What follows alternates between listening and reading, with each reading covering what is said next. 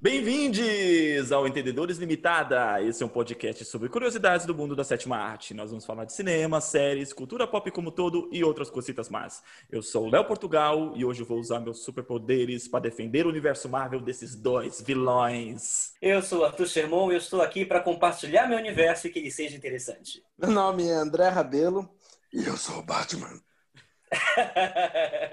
universo errado, amigo.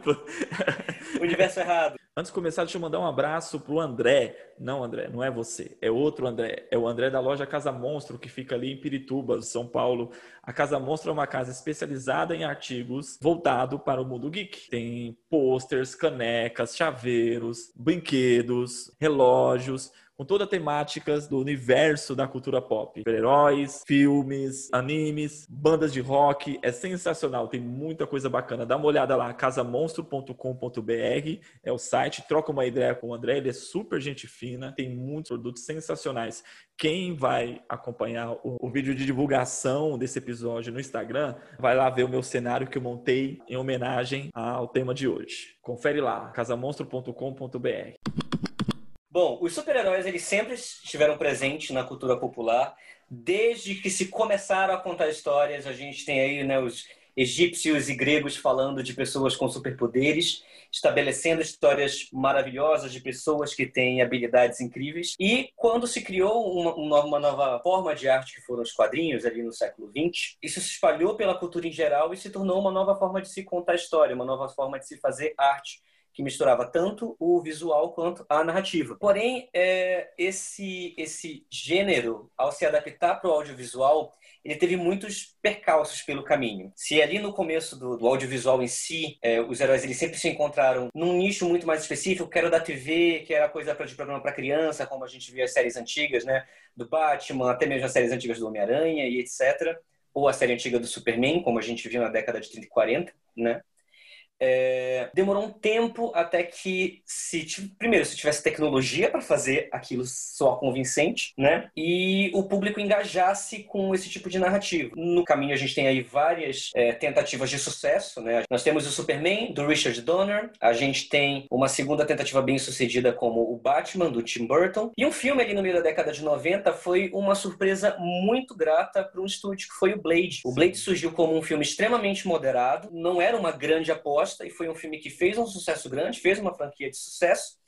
E em seguida a gente teve aí passos para o que transformaria os anos 2000 um ponto de virada né, para as narrativas de heróis no cinema. A gente teve o lançamento de X-Men, na trilogia X-Men inicial, do Brian Singer, o terceiro dirigido pelo Brad Hattner. A gente teve a trilogia do Homem-Aranha, dirigido pelo Sam Raimi.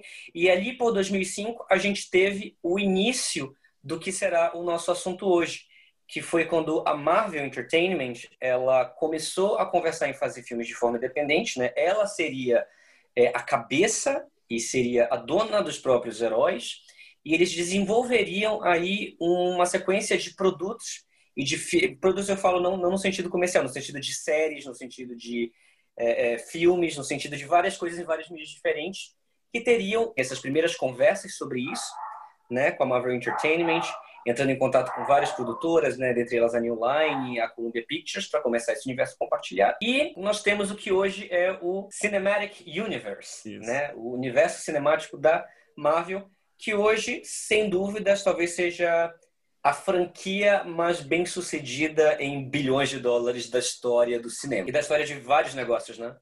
Eu tava até com dúvida, o Kevin Feige, ele você chegou a receber o Oscar já dele? Hum, não. É, eu tô perguntando, não, né? Mas eu, eu acho que é meio inevitável ele ser premiado pelo, pela criação do universo cinematográfico. Ah, eu também acho. acho acredito que seja inevitável. Acho que a gente vai ver isso Por causa, nos próximos anos. É, pela maneira assim que afetou a indústria, tipo, esse plano de negócios. Então, tá valendo um negócio e eu acho que eu meio que duvido que isso vai acontecer, porque na verdade existe uma resistência muito grande em relação à academia e a sindicatos com o, o MCU. Mas isso é uma coisa que a gente vai passar ah, lá pra frente. Eu só ia comentar que o Superman do Richard Donner, o, do Richard Donner do, dos anos 70, ele ainda é o protótipo da maioria dos filmes de super-herói. Não mudou tanto assim dentro do gênero.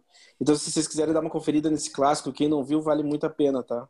Assim, o, o arquétipo que o Christopher Reeve fez com o Super-Homem, basicamente, é, é, não, é como se fosse o mesmo arquétipo pro Capitão América e você ainda ainda acabam fazendo a mesma trajetória e o mesmo filme. É bem incrível, assim.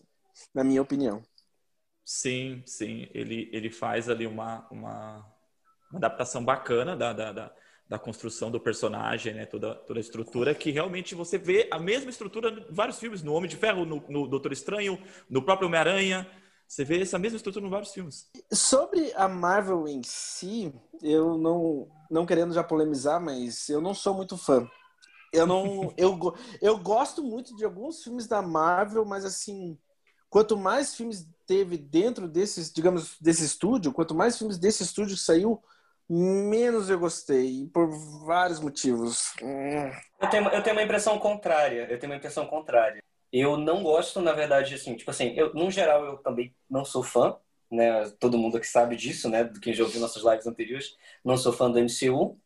Só que eu acho que eu prefiro os filmes que foram lançados depois de um tempo. Eu não gosto de quase nenhum filme do começo do MCU.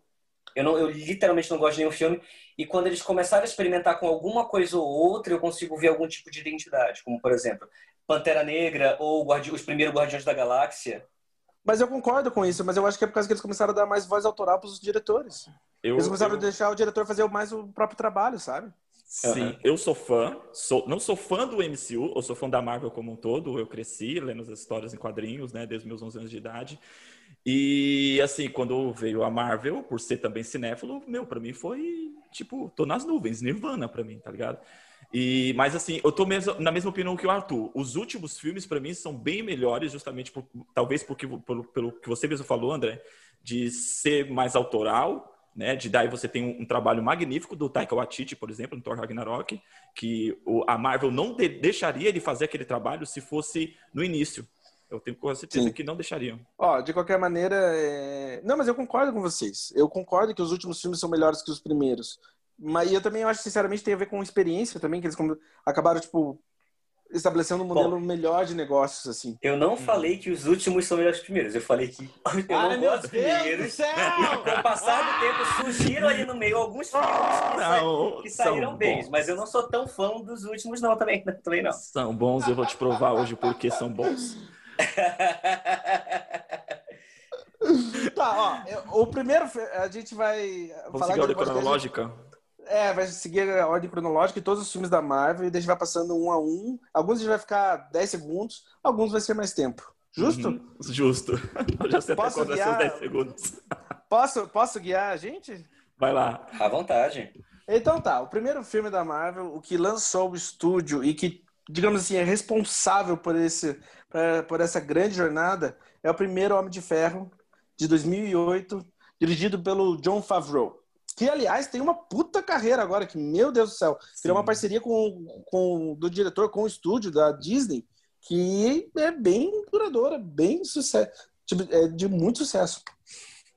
Eu adoro o Primeiro Homem de Ferro. Eu acho um filme muito reassistível. Eu acho um filme muito gostoso de assistir. Eu adoro a atuação do Robert Downey Jr. como Homem de Ferro. Adoro. Eu acho que ele tá muito bem no filme. Eu acho que o primeiro filme da trilogia Homem de Ferro é o melhor Homem de Ferro. E eu acho que, sinceramente, na minha vida, se esse filme tá passando, eu, eu acho gostoso assistir. Eu geralmente assisto ele de novo. O, o que eu acho mais sensacional no filme, você tem ele, você tem aí filmes de super-heróis que vieram antes, né? Esse foi o pontapé do universo da Marvel, mas você tem os filmes de super-heróis que vieram antes, que era fácil você arriscar até investir financeiramente as produtoras por serem ícones da cultura pop. Você tem o Batman feito várias vezes, o Superman feito várias vezes, o próprio Homem-Aranha, né? O Homem de Ferro, ele não era um herói conhecido, era um herói B da Marvel. B, tipo, nem, nem, os fãs dos quadrinhos curtiam muito o Homem de Ferro. É um herói de meia idade, que tem umas questões problemáticas, que não é atrativo pro adolescente. O adolescente não se identifica com o personagem do Homem de Ferro. Mas, meu, foi um trabalho incrível, fez um puta sucesso o filme na época, assim, tanto pelo investimento que fizeram, né, os efeitos especiais e tal, e pela atuação do Robert Downey Jr. Ele tá incrível. Cara, transfor transformou a carreira dele, ele se tornou, tipo, praticamente o ator mais bem pago de Hollywood, só não ficou atrás, provavelmente, do The Rock. Mas, assim, de qualquer maneira, ele é um dos astros mais conhecidos do cinema hoje em dia. Por causa do Homem de Ferro. Transformou a carreira do cara. Ele... E é louco, por causa que você tinha... Eu não quero falar besteira aqui, mas eu acho que o Robert Downey Jr. é um dos melhores atores da geração dele. E daí ele nunca necessariamente, tipo conseguiu ter muito ele teve sucesso na carreira, mas também encontrou muitos problemas. Mas a partir do Homem de Ferro, assim, em questão de sucesso, ele decolou completamente. Ele chegou no topo do mundo. Eu gosto mais do Robert Downey Jr. quando ele faz filmes fora do universo Marvel, porque eu acho que ele, é eu acho ele um ator brilhante. Mas de qualquer maneira, tipo assim, como vai negar? O cara se torna tipo um, o astro, um, talvez o astro mais reconhecido do planeta por causa de uma franquia. Por que, que ele não vai ficar na franquia? Por que, que ele não vai ficar 10 anos trabalhando pro mesmo estúdio? Quem não faria uma coisa dessa, sabe? Eu nem julgo. Sim. E ele se tornou a cara, né, do universo da Marvel. Ele era o Ele é cara do universo Marvel. Ele é o, digamos assim, ele é, é exato. Você disse tudo. Mas é, eu, eu também prefiro ele em outros filmes. Meu, Kiss Kiss Bang Bang, eu acho sensacional. É um clássico, eu acho um clássico. Ele mesmo disse que é provavelmente é o melhor filme que ele já fez. E eu Sim. acho o melhor filme que ele já fez. Ele tá. Também. Ó, beijos, beijos e tiros é incrível, galera. Beijos e tiros o diretor de Homem de Ferro 3 dirigiu Beijos e Tiros. Quem quiser ver um filmaço é Beijos e Tiros. Esse filme é incrível, é um dos meus filmes preferidos, vale muito a pena ver. O Shane Black merecia ter sido indicado pelo roteiro. Enfim, eu acho, eu acho Homem de Ferro um filmaço. Eu acho que, tipo assim, é um pontapé perfeito pro universo cinematográfico da Marvel. E todo mundo no filme tá muito bem. E estabelece também, tipo, muito do, do digamos assim... Eu sinto às vezes que dá uma estabelecida no que aconteceu pelo resto dos filmes da Marvel desde a. Talvez esteja sendo injusto aqui, mas até na tonalidade das cores, a vibe do filme, misturar as piadas com ação, com um pouco de drama e essa aventura do, toda. Então, tipo assim, meio que a fórmula já nasce ali pronta no primeiro Homem de Ferro. Arthur, você tem algum comentário para Homem de Ferro? Não, porque eu não lembro de Homem de Ferro. meu, meu, meu grande problema com, essa, com o, o MCU, que vai ser meu problema com grande parte da, da, desse podcast de hoje, porque assim, eu particularmente, eu Adoro eu, o universo Marvel. Não, e, e, não e, na verdade, o primeiro Homem de Ferro já meio que estabelece a minha relação com o MCU no geral. Porque, assim, eu, eu tenho uma filosofia de vida que, assim, eu gosto de filmes bons e eu gosto de filmes ruins. A única coisa que eu não gosto são de filmes esquecíveis. Porque, tipo assim, filme ruim, cara, eu vou... Pra mim, vale muito pela experiência. Então, assim, se o, filme, se, se o filme me causou Jamais. alguma experiência, o filme, se o filme me causou alguma experiência, assim, de, tipo positivo ou negativo, eu tive uma reação ao filme, beleza, eu vou comentar sobre esse filme em algum momento. Então, por exemplo, se a gente teve antes, sei lá, desde Blade 2 a Homem-Aranha 2, que para mim são obras-primas, até filmes muito ruins como Daredevil, de 2003 com o Ben Affleck, é tipo assim, você sai, você sai de Daredevil falando, mano, que filme ruim, pra que tanto Evanescence? Eu lembro de ter assistido Homem de Ferro e ficado tipo assim, ah, é legal, mas e daí? Cara, é legal. eu acho, eu, pior que eu acho o primeiro Homem de Ferro muito bom. Eu Tanto acho que, que envelhece eu, eu dei uma revisitada cara. em algumas coisas do filme, né? Eu, eu baixei o filme para assistir, justamente porque é o filme que abre, né? o MCU para assistir, para participar da live. E eu nem lembrava que o Jeff Bridges estava no filme. Jeff Bridges tem, fala, ainda fala a frase icônica. ele, ele montou armadura numa caverna! Sim, mas, mas eu nem lembrava que ele estava no filme, sabe? Então, assim. eu gosto. É, é, é, essa reação de tipo é, é, o filme é divertido, mas é, eu, eu esqueci assim que eu saí da, da sala de cinema. É uma coisa que permeia para mim forever, assim, com os filmes. E é louco, né? Eu sinto também tipo, meio que um paralelo entre o primeiro Homem de Ferro e a trilogia do Batman, do Nolan, por causa que daí você tem, tipo, vibes completamente diferentes de estúdios que acabou se, tipo, antagonizando mais ainda no decorrer do tempo, sabe? Sim. Enquanto a da DC foi pro caminho. É, enfim, mas é, não indo pra DC. Podemos ir pro uhum. segundo filme? Podemos, acho que sim. O segundo se, filme do. Se o Arthur não quiser que xingar mais, podemos. Não, não tô xingando, eu tô falando. Eu, eu, eu não xinguei ninguém. Mas não, mas às vezes fato, uma coisa que eu tava muito ansioso, e foi uma coisa até conversei com o André, não quando foi lançado, porque a gente não se conhecia, né? Mas depois, é, não sei se você lembra disso, é porque eu sempre fui muito fã do Robert Downey Jr. também.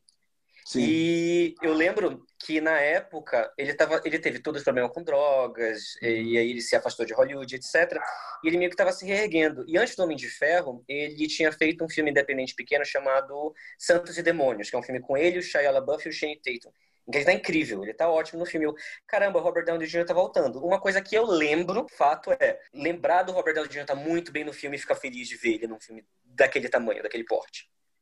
É, Sim. É, isso, isso é o que, eu, o que eu tenho a dizer assim, sobre Homem de Ferro, o que me deixa feliz e o que eu gosto muito de Homem de Ferro. Foi rever o Robert Downey Jr. voltando num filme daquele porte e estando bem da forma como ele tá. Agora do filme eu, em si eu não lembro. Eu sinto assim, tipo, no, no, né, nessa década toda que o Robert Downey Jr. passa com a Marvel, que ele entra um pouco assim no piloto automático da, da persona do Tony Stark, mas tem certos momentos de alguns filmes que cobra ele, e você vê ele atuando mesmo, e ele tá muito bem. Você sente falta do cara sendo, tipo assim, sendo, tipo, se arriscando, se jogando em lugares meio desconfortáveis. É muito bom quando o Robert Downey Jr. não tá só, tipo, fazendo o que ele sabe fazer, sabe? Eu, é, ele é foda. O mais importante nos filmes de super-heróis, né, do gênero, e, a, e o, o mais importante para a cultura pop é o fanservice. Eu odeio, eu odeio. Fanservice é sensacional. O, o Jeff Bridges está incrível no filme. Eu gosto ele tá dele, incrível. Mas, mas o, fan, o fanservice, na cena pós-crédito, quando introduz o Samuel Jackson, aquela coisa que não, ninguém tava esperando, o cara vem da, da, do escuro assim, aparece e faz. Ah, Samuel Jackson, tipo, como assim Samuel Jackson no universo, no, no, num filme de super-herói? E, meu, o personagem dele, que é o Nick Fury, é, originalmente nos quadrinhos era branco Aí uma reformulação do personagem fez ele negro e baseado no Samuel Jackson. O personagem nos quadrinhos é baseado no Samuel Jackson. Então, quando ele foi introduzido no, no, no, no, filme, cara, aquilo ali, meu, parecia. No, no, cinema parecia gol de Copa do Mundo, final de Copa do Mundo, assim. A galera vibrou. Eu, eu tenho que confessar que eu, André, não gosto tanto do fanservice. Eu gosto quando tem mas não é uma coisa assim que eu acho necessária no cinema. Mas isso sou eu. Não, então, eu, eu acho que tem fanservices ruins. Eu não ligo pra fanservice, sabe? Pra mim, eu não, nem penso nisso quando eu tô vendo o filme. Pra mim, o que é importante é que se o filme funciona, o que ele se propõe a fazer, sabe? Mas eu não, putz, eu não ligo pra fanservice. Eu não ligaria para várias coisas do tipo. Mas lógico, quando apareceu o Samuel Jackson como Nick Fury, eu falei, caralho, que tesão! O segundo filme é o Incrível Hulk do. Eu não sei o nome do diretor, mas o filme é de 2008. Ele veio depois, meio junto com o Homem de Ferro, logo depois, né, eu acho. É o do Edward Norton? Ele tá é Edward Norton. O Edward tá, Norton por causa da... ele, Então, tá, por causa que a cena pós-créditos, Robert Downey Jr. aparece falando Sim. sobre a iniciativa Vingadores. Sim, por, por General Ross. E aí, isso é, pra mim, ó, eu acho o filme ok. Eu não gosto daquele. Eu não gosto daquele Hulk, mas aparecer o aparecer o Tony Stark no final do filme é do caralho. Quando, porque tipo, eu falei, caralho, vai ter o Vingadores. Uhum, sim. É... Não, quando, no, no, no, no, primeiro Nome de Ferro, o Nick Fury aparece dizendo, né? Você, você já ouviu falar da iniciativa Vingadores? É, mas daí, tipo assim, pô, daí tem o Hulk já, entendeu? Daí já começa, tipo, em outro Sim, filme, começa, é, tipo, ah! É ali, uh -huh, é ali que você percebe que, mistura, os filmes, é. que os filmes estão misturando, estão sendo interligados. Exato. Meu, eu gosto muito do Incrível Hulk. Eu gosto do Edward Norton, ah. apesar dos grandes problemas que, que eu tenho, né, com, com, com, a figura dele. O cara é chato pra caramba. A gente cara, eu só gosto... Eu só... Eu só gosto do. A única coisa que eu gosto do Incrível Hulk é que o, metade do filme se passa no Brasil e daí tem aquele português esquisito assim: o que você está fazendo aí? É que Abaixe! É, é, é, era para ser Brasil, mas acho que é na Venezuela aquele lugar. Mas tudo bem. Porque você está nervosinho, hein? É. e daí ele treina com ele treina com Grace. Ele treina a respiração com Grace, fica levando tapa na cara, aquilo é uhum. sensacional. Sim. E aliás, ó, Incrível Hulk junto com Velozes Furiosos 5 é tipo a grande sequência do filme, dos filmes que se passam no Brasil e tem uma cultura tipo própria assim. É... Bizarra. Então, o... tipo, é o universo misturado com Velozes é. Furiosos. Incrível Hulk, ó. Então, sobre o filme, meu, assim, ele já começou bem porque ele veio na quase na sequência. Ele é de 2008, né? Ele é de 2008. Sim. 2005 tinha lançado aquela tosqueira do Ang Lee, aquele Hulk do eu Ang Lee. Eu gosto do Ang Lee, eu Meu gosto Deus do Ang Lee. Céu, aquele Hulk eu é muito gosto. ruim. É muito ruim. Tem uma discussão do Eric Bana com o Nick Note naquele filme. Eles, e o Nick é Note, ele faz um... O Nick Note faz uma criancinha. É muito bom. É muito bom. É muito. Nossa, é horrível. Ai, o Hulk tem, parece, o Hulk parece um boneco de borracha no filme. Não, mas, ó, mas a edição daquele filme é super interessante. Aquele filme se arrisca a aparecer um gibi. Que, Enfim, e, e, não, e detalhe, e, e, detalhe, o Ang Lee disse que nunca, nunca leu um gibi. Como é que ele atreve fazer um filme todo com uma estética Ai, voltada para a história em quadrinhos? Ele, ele, ele confessou não, que nunca leu uma história em quadrinhos. Mas aquele Hulk se mistura com a pedra, com o DNA, e entra na plantinha. Eu gosto daquilo. Aí, Ó, de qualquer maneira, o incrível Hulk é ruim, hein? Mas o Hulk do Ang Lee é bom. oh, o Incrível Hulk, eu gostei muito, porque assim, a base do filme não é nem os quadrinhos, é aquela série que passava nos anos 80 é, na SBT. É, o, o do Lufrino, do Lufrino. O Lufrino sim, ainda aparece sim, ainda. é isso. Ele faz um, um fanservice lá. O, é, pra, ele, é. E o Eduardo Nota aponta pra ele e fala, você é o cara. Cara! Ai, eu gosto. Aliás, né, tipo, ó, o Edward Norton era difícil de trabalhar. Ele é conhecido por ser difícil de trabalhar de certa forma, e dele sai do universo Marvel. Quem passa a assumir o papel é o Mark Ruffalo. Uhum. Porque e... ele, não, ele não quis trabalhar de novo com a Marvel. Na, segundo as más línguas, diz que ele pediu um cachê tão alto quanto o do Robert Downey Jr. Para continuação, a Marvel falou: ah, ah, não, não. É, não duvido. O próximo filme, tá? O próximo filme é Homem de Ferro 2. Novamente dirigido pelo John Favreau. É um filme, eu gosto, eu acho bom. Eu gosto do Sam Rockwell no filme, mas assim, eu acho pior do que o primeiro. É. O Homem de Ferro 2 é bem ruim, vai. É, é, é bem ruim. É difícil no universo da Marvel, né? não, não no universo da Marvel, acho que no, no gênero na forma como a Marvel construiu o seu universo. O que acontece? Você tem ali a figura do herói. O super-herói é estabelecido por três fatores. O que ele é capaz de fazer, por que, que ele toma suas escolhas, é o que difere ele do vilão, né? Não é só os poderes, uhum. a capacidade, e a consequência das suas ações a Marvel ela sofre muito, principalmente nos primeiros filmes, sobre estabelecer consequência do, dos filmes, entendeu? O, o, o, beleza, um primeiro filme para introduzir um personagem, ele é muito episódico. Ele só, só estabelece ali o, o conceito e, e, apresenta o personagem. Mas na sequência, quando ela faz o Homem de Ferro 2, tentando fazer, na verdade, o Homem de Ferro 2, ou André, ele vem depois de Vingadores 1. Jamais, não, não. Não? Pode ver. Eu tô com a lista aberta aqui, não, não é. Porque... O Vingadores 1 sai em 2012, o Homem de Ferro 2 é 2010. O Homem de Ferro 3 é O Homem de Ferro 2 eu vi aqui em Belém, então foi bem antes dos Vingadores. Eu tô, ó, eu tô com a. Eu tô aberto. Ele não tá, ele não tá com a crise, ele não tá lá. Não é, é no, no 3. Homem de Ferro 2. No 3 que tá com a crise é de, de, de, no... de estresse pós-traumático por causa do primeiro Vingadores. O que, que ele tem no 2, então? Que ele fica. No 2 é que começa a escalonar as coisas, né? Surge um vilão por causa. Surge um vilão que, tipo, realizar a vingança dele contra o Tony Stark, porque o Tony Stark faliu o pai dele. Mas ele fica bêbado lá. Na, é nesse que ele fica bêbado na festa? Esse é o 3. Não, é o 3? no 2 é com o vilão russo e com o Sam Rockwell, que é o cara ah, da, de outra empresa rival lá. Lembrei. E o, daí, tipo, o Terrence Robert sai do papel do máquina de, do máquina de guerra e o Don Cheadle entra daí no filme daí. Uhum, tá. Entra no universo Marvel daí. Tá, aliás, então... assim, sincero... Pode falar, desculpa. Ah, então gente, nós três concordamos que o Homem de Ferro 2 é ruim? Não, eu acho, o filme, eu acho o filme ok, eu acho o filme bom. E eu gosto do. E... Hum, vai lá, tenta defender. Eu acho, eu acho dois muito ruim, para ser franco.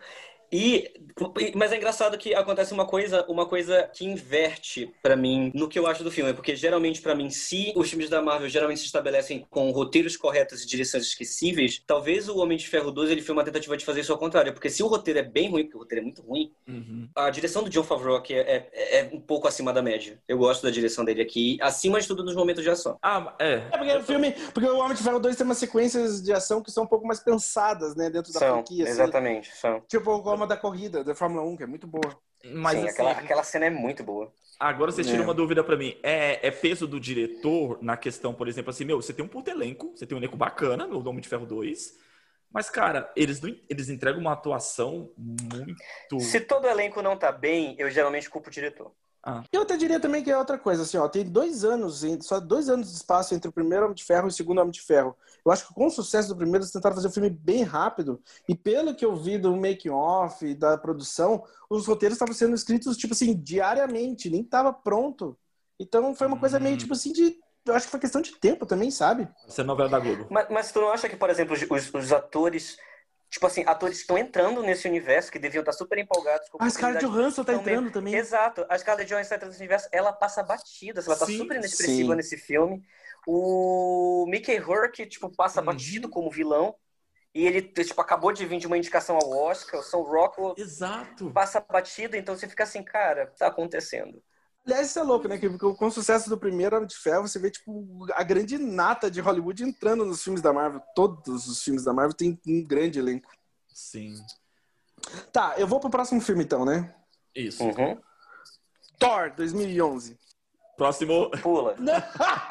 tá, Concordamos que é ruim. Ó, concordamos que é ruim, mas assim, eu, eu, eu não que eu gosto do filme, eu gosto do Kenneth Branagh no filme, porque você vê a mão dele no filme. É um filme dele, assim, sabe? Especialmente nas sessões que passam em Asgard. Só isso. Pronto. É. Capitão América, 2011. O primeiro Vingador. A gente falando de grandes, grandes, grandes astros do cinema, o Thor 1 foi quem introduziu a Natalie Portman. Que, Sim. Cara, que eu, eu assisto momento... qualquer coisa ruim que aquela mulher faz. Eu assisto tá, qualquer coisa mas ruim. até o momento, até o momento a Natalie Portman não foi utilizada no universo Marvel e ela há de ter um grande papel nesse próximo Thor. Tá para chegar. O momento dela tá para chegar. O momento dela tá para chegar. Mas ó, então tá, o Thor 1, eu só acho, é meio operático como são os filmes do Kenneth Branagh, mas ok. Capitão América, o primeiro Vingador, do 22 de julho de 2011, saiu. Eu gostei.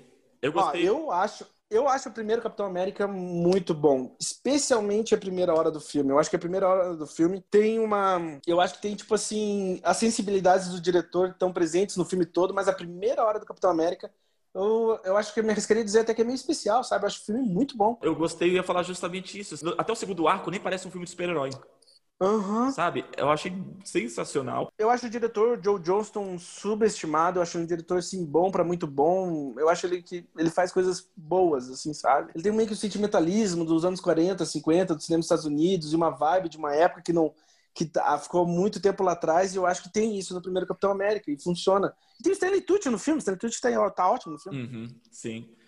E o Tommy Lee Jones também. Tá, tá bem. É, mas Tommy, não, Tommy Lee Jones tá, tá daquele É. jeito que ele sempre tá. Ele é bem até dormindo. É... Ah, eu, é, ex- eu acho, tá, só deixando claro, eu acho o Tommy Lee Jones um dos grandes atores, mas tem filmes e filmes que ele faz. Eu, eu- eu- assim, eu achei ele sempre na. Não vou dizer assim, puta, eu vou lembrar uma grande atuação do Tommy Lee Jones. Ah, um dos fracos Tem três, várias. tá? Não, Várias, mas- várias. não, mas- Fugitivo. não, pra mim Fugitivo. tá- pra mim- não, fugitivo. Não, mas pra mim ele tá Três assim na enterros, média. três, enterros de, três enterros de Melquiades e Estrada. Sim, Eu mas, é- incrível. mas é isso que eu ia falar. Pra mim ele tá sempre no mesmo nível. Astra! A de Astra. A de Astra tá bem. Eu acho a de Astra um puta filme. Eu tô, Aham. tipo, tô fugindo do universo Marvel aqui, só isso. Não posso É. opinar de aço porque eu dormi. Então, Nossa, eu amo. Cara, eu acho o a André de vem me Astra, um- bater. eu acho a de Astra um grande filme. Não, não posso eu jogar, eu penso só tô muito falando que eu dormi. Então, voltando. O James Gray, o James Gray é um diretor subestimado, só tem filmaço na carreira. Volta pra Marvel, Volta, André. volta pra Marvel. Nunca pensei, Ai. que eu ia falar, i- nunca pensei que eu ia falar isso, mas volte pra Marvel. Vamos pra Marvel. eu, eu acho a primeira hora do Capitão América muito boa, assim. Eu acho que o filme bem que se perde um pouco no segundo ato, mas eu, eu acho que o, realmente o Chris Evans está muito bem no papel. A Halle Atwell também está muito bem no seu papel. Uhum. E o par romântico ali, tipo assim, acaba meio que... Spoiler, mas foda-se. eh, acaba sendo meio que a alma do universo Marvel nos, nos últimos filmes, assim. Aquele casal funciona. Uhum, sim. É, eu, eu gostei muito do filme, assim, porque, um, é um personagem que eu não curto, Capitão América, dos quadrinhos. Eu pa- passava batido, assim, acho que tem dois, só duas sagas do Capitão América que eu li até hoje na minha vida. E eu não gosto do personagem porque é muito muito padrãozinho americano, é propaganda americana. Nos quadrinhos, ele é pura propaganda americana, do, do espírito só. americano. Mas no, no É, filme, no filme, eles reestruturaram o personagem, ele, principalmente, a gente já falar do, do Soldado Invernal do, do, e do Guerra Civil, mas você já percebe ali, nesse primeiro filme, a questão dele, assim, tipo, ele, ele questiona a ordem, ele questiona os padrões. Tá, Sabe? mas olha só. Se- eu não quero. Eu queria falar do cinema só com o cinema, mas falando dos gibis, o Capitão América nos últimos 20 anos, pelo menos porque foi o que eu li, assim. Eu li os últimos gibis do Capitão América e estava sendo muito bem recebido. Que é do Ed Brubaker e eu não me lembro o nome do artista, mas o escritor é o Ed Brubaker. O Capitão América, ele é super. De certa maneira, o que deveria ser um patriota. Ele é super contra o sistema, ele é mais americano do que o governo. Tipo assim, o Capitão América moderno, ele os gibis, eu tô falando, ele abraça as problemáticas dos Estados Unidos das últimas décadas. E é esse Capitão América que acaba sendo meio que a principal referência pro cinema do, da Marvel, assim. Eu, eu- Ele não é super americano. Ele é, obviamente ele é, porra, ele é Capitão Uhum. América. Mas ele ele vai muito contra o governo, ele vai muito contra a Shield, ele vai ele faz várias coisas que são antissistema. Uhum. Ele Então, não é. a Ele tem essa reformulação, entendeu? Pra deixar de ser. Porque senão ele não funcionaria. Ele não funcionaria se não fosse assim. Não, então, eu, você, como você falou, nos últimos 20 anos, eu, eu li a Capitão América na década de 90, e ele não era realmente... ele, Não era, ele ele não era. Não era, ele era o patriotinha conservador, soldadinho chato pra caralho. E ele não funcionaria, ele não funcionaria. Não, não funcionaria no cinema. Então, assim, a primeira coisa que me surpreendeu foi isso, foi essa reformulação do personagem. A segunda coisa, o Chris Evans. Eu Ele tá não- muito bem no papel, eu Ele não tá esperava. muito bem, e eu, eu também não esperava, porque ele veio do, do Quarteto Fantástico, aquela Flame bomba, Flama! que ele meu muito ruim no, no filme do Quarteto Fantástico, então eu tava esperando. O meu foi com expectativa assim no chinelo pra assistir Capitão América. Sim. E me surpreendi. É, sinceramente, eu acho que ele tem a melhor atuação depois do Robert Downey Jr. no universo Marvel, na minha opinião. O Chris Evans, eu acho que ele tá muito bem como Capitão América. Pensem, pensem entre as atuações do universo Marvel. Quem tem chance de explorar o papel, assim. Chadwick Baldwin, o Pantera Negra. Também, total, ele tá incrível. Tá, o próximo filme é o. O próximo filme do universo Marvel é Vingadores. 2012. O sonho molhado do, do, do nerd aconteceu, né? Em 2012, assim, tipo um filme que juntasse todos os grandes heróis. Aquilo foi inédito não só pro gênero, mas também para a história do cinema, né? Fazer Sim. o que Vingadores fez. Né? E por um primeiro filme, por a forma como eles arriscaram e, e por ser o primeiro pioneiro, o filme foi excelente, assim. A forma como introduziram Olha... o Hulk, cara, foi sensacional a forma como introduziram o Hulk.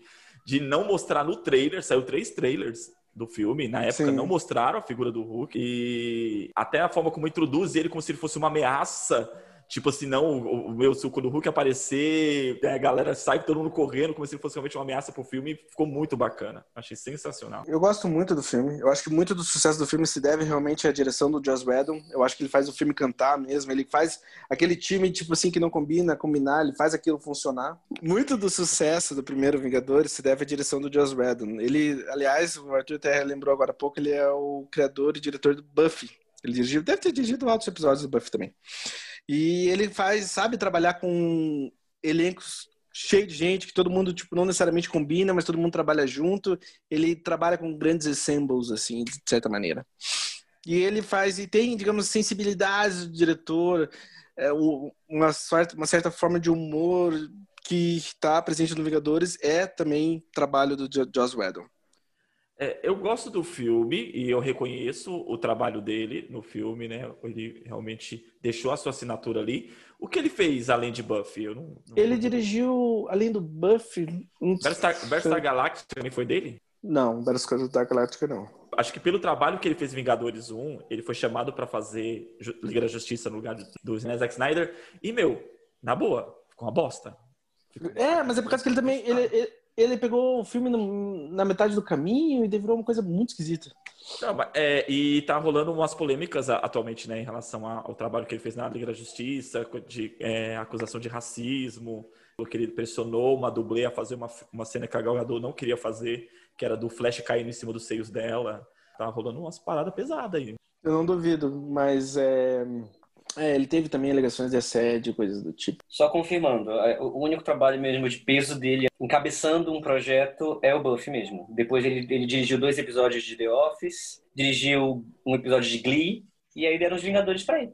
Mas é que o que acabou tipo, se tornando meio que tipo, a prática da, do universo Marvel, da, do estúdio da Marvel mesmo. Pegar um diretor que não necessariamente tá, tipo, em, em destaque, mas tem um filme ali ou outro e contrata ele para fazer um filme da Marvel. Sim. É, eu, eu acho que eu, eu, posso estar enganado, mas acho que assim, o Kevin, Kevin Feige e, e já os, os, produtores ali, eles têm mais ou menos uma visão do que, do que quer de um filme e pegam um, um, um diretor que ele acredita que possa trazer a, a, visão que eles querem.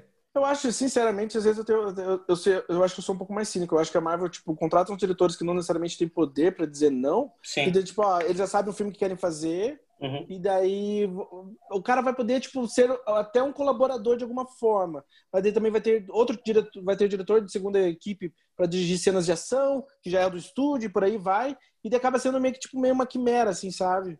Porque eu não sinto até tipo assinatura. já aproveitei, é, não sinto assinatura, não sinto tipo, eu até diria mais assim, tipo, ah, ah tem a questão toda do Homem-Formiga, que seria Sim. do Edgar Wright. Não, a, gente vai, demitiram... a, gente vai, chegar lá. A gente vai chegar lá. Gente, não, mas eu vou aproveitar deixa dessa questão da forma que a Marvel trabalha. Hum. Eles demitiram um cara que eu imagino que, tipo, pessoas que tinham lido o roteiro diriam, falaram que seria o melhor filme da Marvel. Você vê, ele fez até tipo um protótipo de cena para Marvel e é, e, e é meio que reaproveitado no filme. Eu acho que realmente falta mesmo um, falta meio que, como o Arthur falou, falta meio que uma assinatura para os filmes, assim. Eu acho que tem. Acaba virando todos os filmes do mesmo estúdio que não necessariamente eu adoro, assim, sabe? Concordo que isso, de certa forma, é um problema, mas eu, eu entendo o, a decisão. Sabe, assim, de, de seguir esse, esse, projeto. Porque, assim, você pega filmes como esse, os, os, poucos filmes que deixaram realmente o diretor fazer, Homem de Ferro 3, tem a assinatura do, do diretor, e Thor Ragnarok, gerou consequências que eles tiveram que simplesmente ignorar ou apagar nos próximos filmes, porque justamente porque assim, mano, é, eu beleza, entendo... o diretor, mas falou assim, não, mas aqui isso aqui não dá pra gente levar pra frente, entendeu? Eu concordo com o que você falou, eu entendo também escolher em questões de negócio faz muito sentido, mas eu também, tipo, também não gosto tanto do filme, assim, sabe? Porque todos os filmes meio que se parecem, todo mundo meio que conta a mesma história, todo mundo tem a mesma cara, quando eu digo tem a mesma cara, tipo, meu,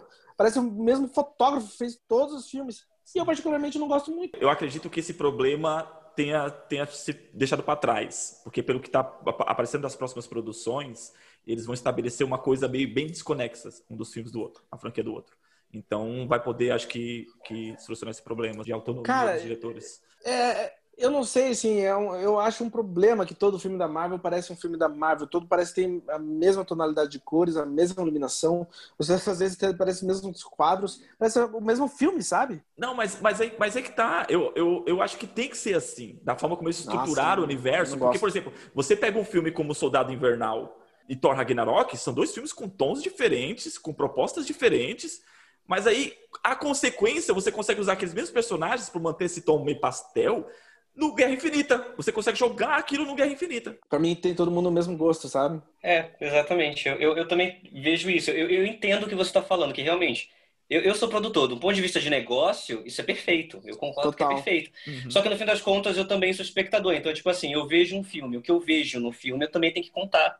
Entendeu? Se o filme é esquecível, o meu maior problema com 99% dos filmes da Marvel é que, assim, para mim cai naquilo que a gente conversou no, no debate do o que faz um filme bom e etc, sabe? Do tipo, é, é o, o, roteiro é correto, a direção e a cinematografia é, é quase inexistente. Assim. Para a direção, acima de tudo, para mim essa é a palavra que define o filme da Marvel. É inexistente. E como é que você vai? Como eu consigo gostar de um filme em que eu não consigo nem ver o artista por trás, sabe? Eu não, eu não. É, eu, eu particularmente não eu, eu entendo que para análise, realmente, assim, como se, se você pegar, pegar para dar aula sobre cinema, você quase não, não vai pegar mas, o filme da Marvel. Digo, mas, mas não, não tô falando pessoal, como isso, não. Eu tô não. falando, eu, eu assistindo filme. Eu, tô, eu é. paguei para assistir um filme. Não, mas assim também. Eu, como espectador. Eu, eu, como espectador, eu sei dessa problemática. Eu falei, tô indo ver um filme da Marvel, então para me avaliar se ele é bom ou ruim, eu vou por outros critérios. Eu já, já, eu já pego ele nisso, porque eu não vou procurar isso. Eu não então, vou procurar, mas quais são os critérios? Vou procurar a visão. Eu não vou procurar. Eu não vou procurar a visão de um diretor, uma, uma, uma coisa, é, procurar, sabe, um, um, excelente roteiro com plot twist, com filme com consequências, que o filme tá Marvel Então você vai procurar. Então, se você não está procurando uma história boa ou um, um, uma coisa interessante de assistir num filme. O que eu acho interessante no filme da, da Marvel, que assim, é, isso tem a ver com o gênero, que a Marvel conseguiu estabelecer isso mais que as outras produtoras dos filmes de super-herói, é conceitos morais, de, de certa forma, assim. Eu não acho, eu acho que a Marvel. Não, eu, o, o, claro. o, conceitos morais, assim, de, de estruturar. Você tem na figura do super-herói, como gente, você mesmo falou no início do, da, do podcast, é uma referência em relação aos, aos mitos gregos, que também são Sim. personagens que trazem ali uma estrutura de, de, de código moral, sabe? E a Marvel uhum. consegue estabelecer isso nos filmes dele. Assim, você entende a proposta do Pantera Negra, você entende a proposta moral da Capitã Marvel, você entende a proposta moral do, do principalmente dos últimos, do Homem-Aranha. Nos primeiros filmes, eles estabelecem o universo, trazendo uma visão muito clássica daqueles personagens, apesar das mudanças ali, é, é, um tom contemporâneo, mas a base é clássica. Por exemplo, Capitã Marvel não. Capitã Marvel não, elas não foram pro, pro clássico. Eles pegaram a versão atual da personagem para justamente estabelecer uma, uma, uma visão mais atual do que é ser uma heroína. Concordo muito o que você fala em relação a, a que a, a, Marvel foi a que mais conseguiu fazer. Eu acho que a Marvel é a que mais literalmente faz isso de uma forma rasa.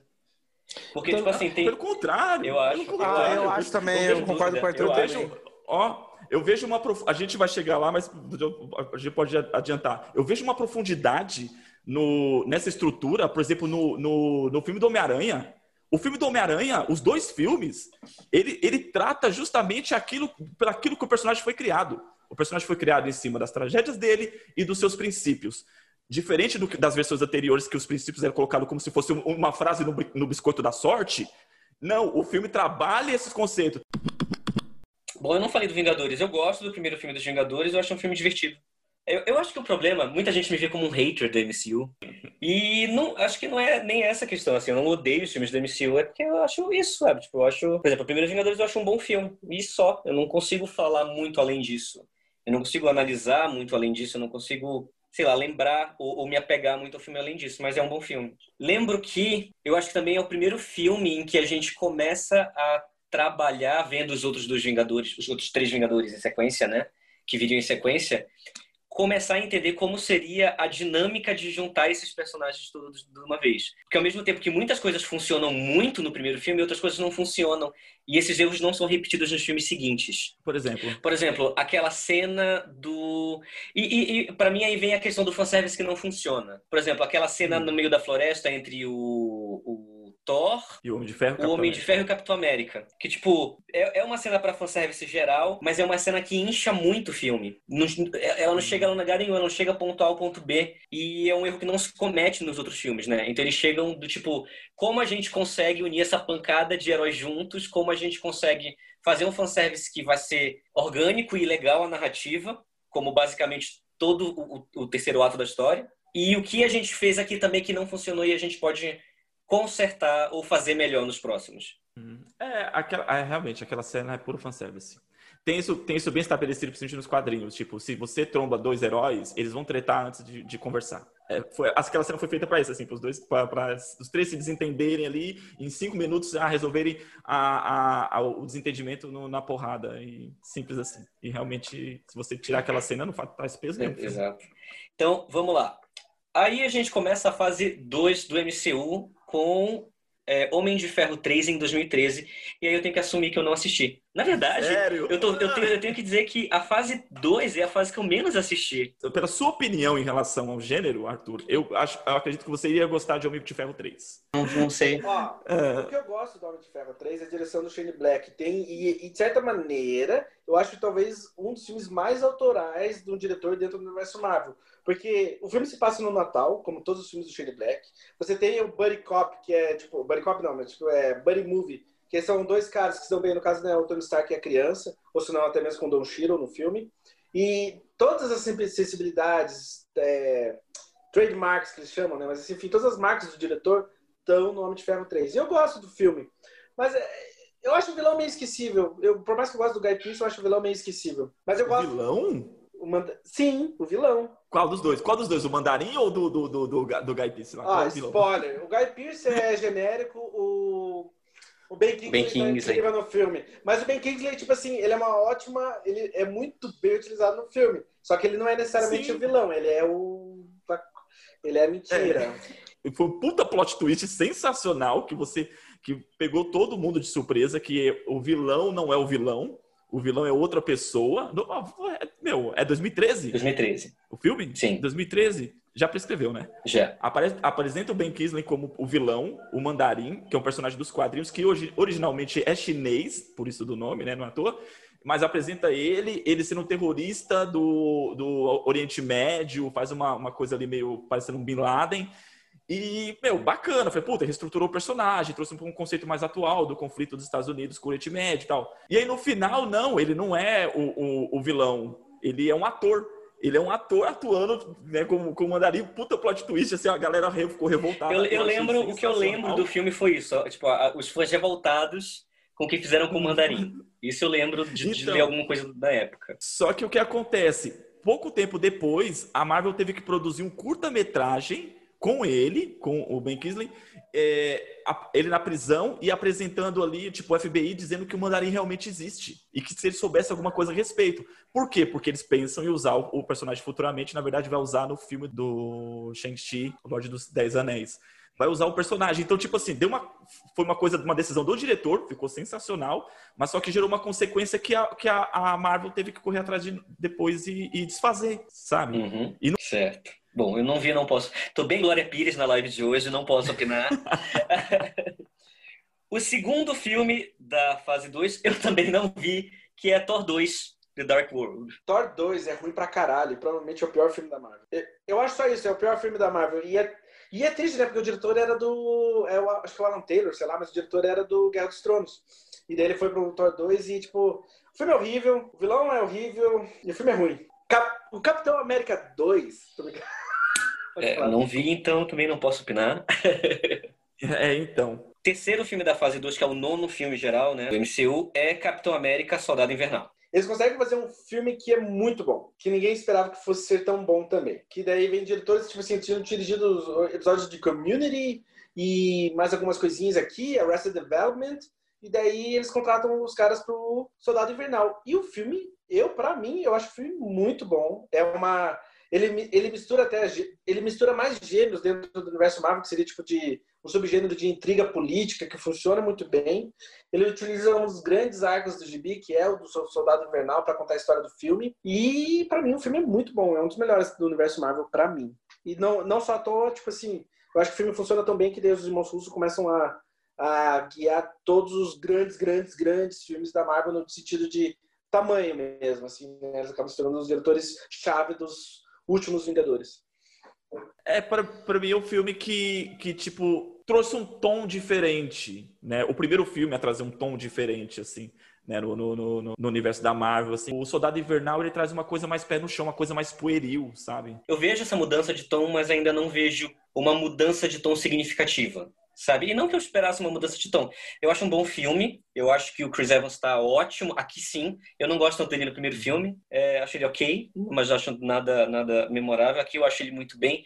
Eu amo a participação na ponta do Robert Redford no filme, mas eu, eu, também, eu também não acho um filme memorável, assim.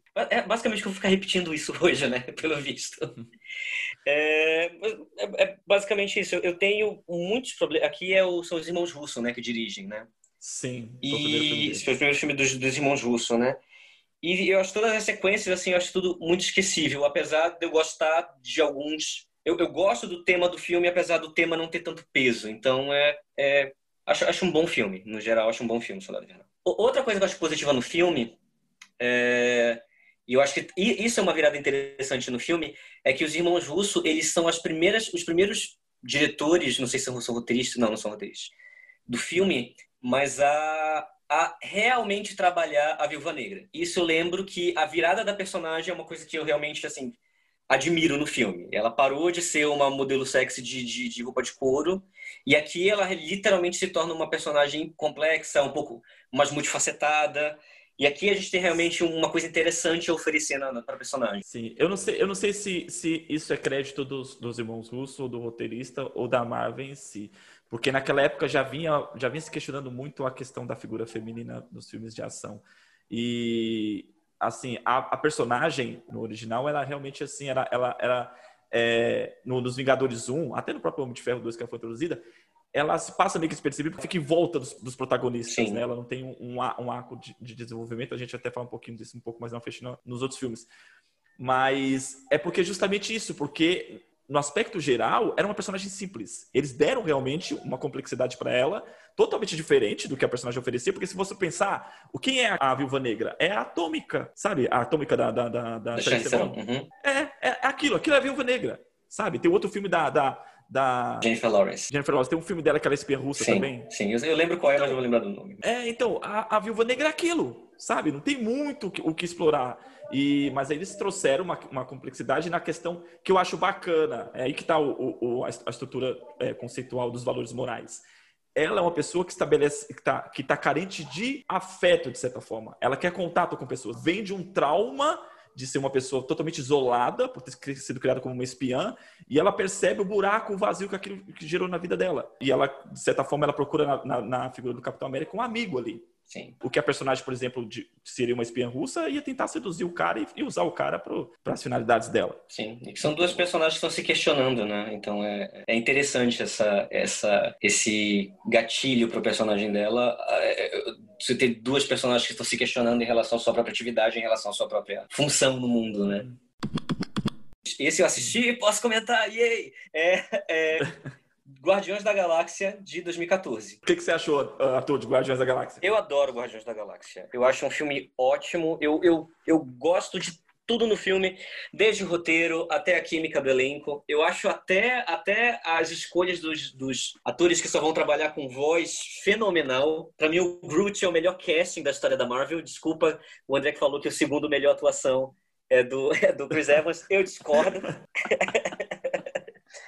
para mim você conseguir você conseguir trazer uma porrada de emoção falando uma palavra só numa franquia inteira é para poucos. Cara, aquilo realmente é incrível. Eu acho que tipo assim, ele alcançou o, o nível que o Chewbacca ainda não tinha alcançado, entendeu? Não, mas, é, mas voltando sobre o Guardiões da Galáxia, eu realmente gosto do filme todo. É o, tipo de, é o tipo de cinema que eu gosto muito, porque, tipo assim, é um cinema com sejam, mas é um, é um, é um, é um filme onde toda a forma tá a favor do conteúdo. Os personagens são carismáticos, eles são memoráveis. A história é emocionante porque ela é construída de uma forma muito bem pensada. Nada é jogado por nada, né? É, a gente vai chegar em Capitão Marvel, né? Que quanto os, os, os anos 90, sabe-se lá porque os anos 80, no Guardiões da Galáxia, cara, ele seta o tom do filme. Eu, eu, gosto muito de Guardiões da Galáxia. Acho que foi o primeiro filme de, todo, de toda a franquia Marvel. E eu, eu, vou ser muito franco com vocês, as pessoas. Eu não sou fã dos, dos quadrinhos, né? Não li os quadrinhos, não desgosto, na verdade nunca tive contato mesmo. Eu, eu só fui me tocar que estava se criando uma franquia gigantesca a partir de Guardiões da Galáxia. Ah, é. Eu, eu assim, eu já tinha esse toque antes, mas eu percebi o quanto essa franquia iria ser maior. O Guardiões da Galáxia me deu essa impressão. Eu falei assim, mano, os caras estão pensando numa parada muito além do que a galera tá Não, eu vou ser franco, eu só me toquei que existia uma franquia nesse filme. Sério? É, meu, eu também gosto muito os personagens. E é outra, é outro, outra aposta da Marvel, assim, que foi muito certeiro, igual Homem de Ferro. O meu Guardiões da Galáxia é tipo turma D dos quadrinhos. Assim, ninguém, não conheço ninguém que leu Guardiões da Galáxia sabe? Eles são personagens que aparecem e orbitam em outras histórias de outros, de outros heróis. E aí criou-se os personagens para montar uma equipe. E, cara, o filme é, é sensacional. O filme é incrível. É... A questão dos anos 80, realmente, meus caras conseguiram estabelecer de uma forma muito bacana. Né? Aquele filme que agrada, agrada o menininho, e agrada o tiozinho igual eu, que, cara, tipo, meu, a trilha sonora do filme, você se emociona o tempo todo, assim, cada música que vem, você fala, mano, caraca, e o, aquela coisa. É quase que um musical, se for parar pra pensar, né? Porque a, a, música conversa com o filme. Sim. As músicas são apresentadas, ela conversa com, com, com o que está sendo mostrado no filme, né? Eu acho isso sensacional. Eu adoro Guardiões da Galáxia. Eu acho que o filme, tipo, realmente é um dos melhores da Marvel. Eu acho que o James Gunn, aliás, tipo, é o melhor filme que ele já fez, né? Eu dentro do universo. Eu acho que até mesmo dentro do universo Marvel, foi fora do universo Marvel, é o melhor filme que ele já fez. E é louco, por causa que ninguém esperava que o Guardiões da Galáxia tivesse o sucesso que teve. Ninguém esperava que fosse, tipo assim, se tornar tipo, uma das grandes, umas grandes franquias da Marvel. Acho que esse também deve ter, tipo. Meio que deve ter, de certa maneira, dito pra Marvel que eles poderiam utilizar personagens bem desconhecidos e mesmo assim iam ter grande sucesso. Porque, tipo, sei lá, você vê daí no. A gente vai chegar lá, mas daí também vem depois o Homem-Formiga, né? Que eles pegam os, person... eles pegam Sim, os personagens é... vezes assim o filme tem sucesso. Então, vamos lá. É, continuando, a gente tem em 2015 Vingadores, A Era de Ultron, que eu não vi. Que é também dirigido pelo John... Joss Whedon. Joss Whedon, né? Que pra mim, assim, ali, tipo, é, tá na lista dos piores. Do filme da, o filme da Marvel, o Vingadores Era de Ultron. Eu queria gostar do filme, a proposta é boa. É, o vilão é muito bacana, mas é, para mim é ruim porque me lembra os filmes do Sam Raimi. Eu adoro, eu amo os filmes do Sam Raimi, mas assim, é, é, eu acho, eu acho que o eu, a única coisa que eu gosto acho, era do Tron, acho que o James Spader tá bem como o Tron, mas assim, o filme é fraco. Eu também não gosto muito do Joss Whedon, todas as coisas que fizeram fazer funcionar, o primeiro Vingadores destrói o Vingadores 2, então ele se perde em tudo, desde a dinâmica dos personagens até as sequências de ação eu lembro de uma polêmica que, que gerou com ele, né? Ele já é um cara muito difícil nos, nas produções, nos bastidores. Ele ficou puto com a decisão tomada pelo diretor de Homem de Ferro 3, que no final do filme ele, tipo, ele, ele aposenta o Homem de Ferro. Ele tira o, o coração artificial e aposenta o Homem de Ferro. E aí o, o, o, o John fala assim: como é que eu vou trabalhar com isso? Tipo, você aposentou o personagem, como é que ele vai trazer? Tanto que tem até uma cena, uma brincadeira, que é o Thor bate no peito do, do, do Tony Stark e fala assim: é, tem coisas que não se explica. Porque ficou assim a cena, porque, mano, não, não fez sentido o, o, o, o Tony Stark continuar sendo homem de ferro sem o coração artificial. Então, falando, mano, beleza, é, esquece isso e bola pra frente. É uma das coisas que a gente tá falando em relação a dar autonomia pros diretores, entendeu? Depois o outro que se vira lá na frente pra para arrumar e, e, tentar também dar a sua visão o personagem, sabe? Tá, mas é que nem no Thor Ragnarok, porque o Thor Ragnarok ele é praticamente um comediante, daí no Vingadores ele não. É, e é, e também tem essa coisa, tipo, ele perdeu o olho pra no Guerra Infinita pegar o outro olho de novo. Tipo, não deu consequência também. A ideia do, de perder o olho faz sentido, ele se tornou o deus de Asgard, ele se tornou o novo Odin, né? Por isso de um olho, perdeu o olho, beleza. Aí no filme seguinte, não, toma aqui um olho aqui que eu tirei do cu, que o, o, o, o Rocket dá um olho pra ir lá e pronto. As consequências do, dele é, perder o olho é, foi ganhar um outro, outro olho. É, mas é, isso não me incomoda tanto não, se franco. Acho que isso é pegar pelo em ovo, assim, sabe? É tipo... Eu também. Questionar a cronologia dos filmes do Bond, sabe? Não, mas assim, não, mas eu, Esse é. até pequeno, mas você percebe, percebe assim, a, a, quando, quando, por exemplo, assim, acaba Thor Ragnarok, a gente já, já atropelando a sequência, né? Estabelece o Thor como Deus, novo Deus de Asgard. Você pensa isso, beleza. O filme chegou a esse ponto. O filme foi estruturar ele para ele substituir Odin. E ele não substitui. É isso. É, mas, mas eu acho que sinto assim, ó. Tipo, se for falar sobre isso, eu acho que no, foi tamanho fracasso do Thor 2 que eles mudam muito da trajetória da personagem. Tipo assim, ó Primeiro, ah, eu não quero me adiantar aqui, mas já me adiantando um pouco. Primeiro, o Thor 2 é um fracasso. Então, o terceiro, tipo, ó, você tem carta branca para fazer o que você quiser. E vai lá, se joga. E é um filme tipo, que tenta se jogar bastante, que eu gosto muito, que é o Ragnarok. Sim. E daí, tipo, o personagem deixa, tipo, muda completamente a trajetória do Thor. O Thor não quer mais ser rei, o Thor não é. não Ele questiona, não, eu vou ser, tipo, meio que um pirata espacial. Mas Era de Ultron é um filme fraco. Fraco demais. A Era de Ultron. Você assistiu? Era de Ultron é um filme fraco. Não, não assisti Era de Ultron. E assim, mas olha só, daí Era de Ultron, Era de Ultron prepara um terreno para o que vai fechar os filmes da Marvel, porque tipo acontece um certo evento que é um certo evento, né? Vou contar para spoilers.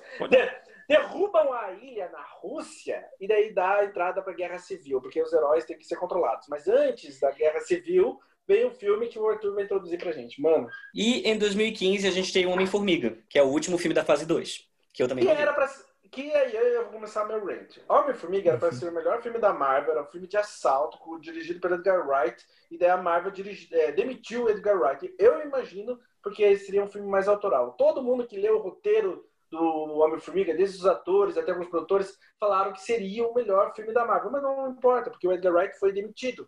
E graças a Deus ele foi demitido, porque daí deu carta branca para fazer Baby Driver.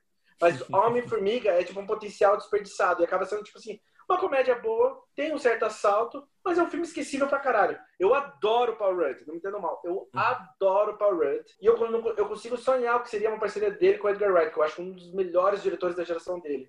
Mas não era para ser. Eu, eu não acho ele tão esquecível.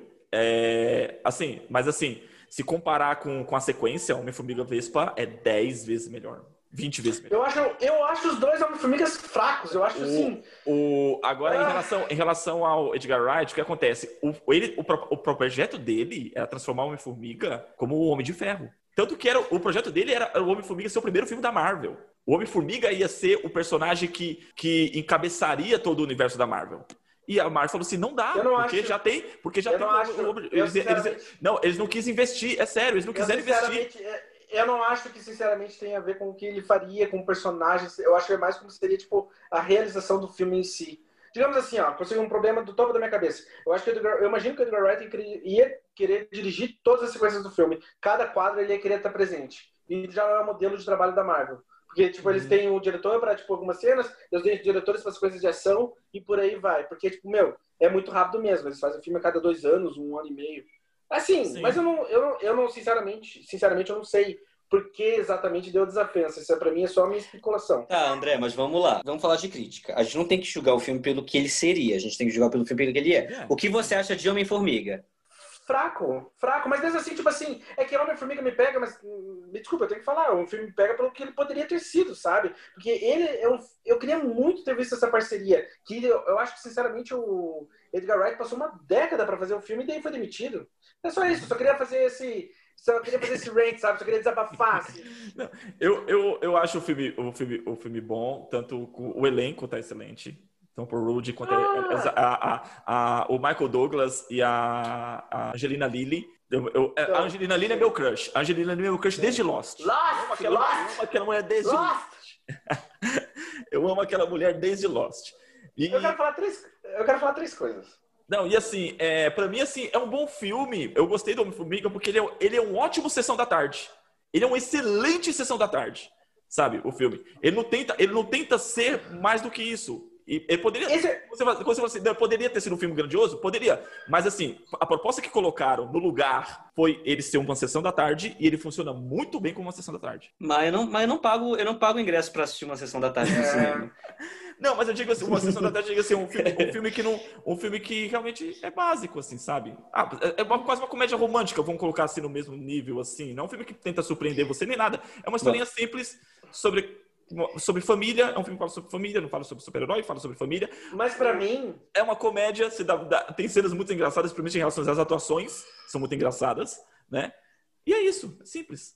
Eu Mas para mim, isso, todas essas coisas que você falou, para mim é 80% do universo Marvel. Tudo que você falou.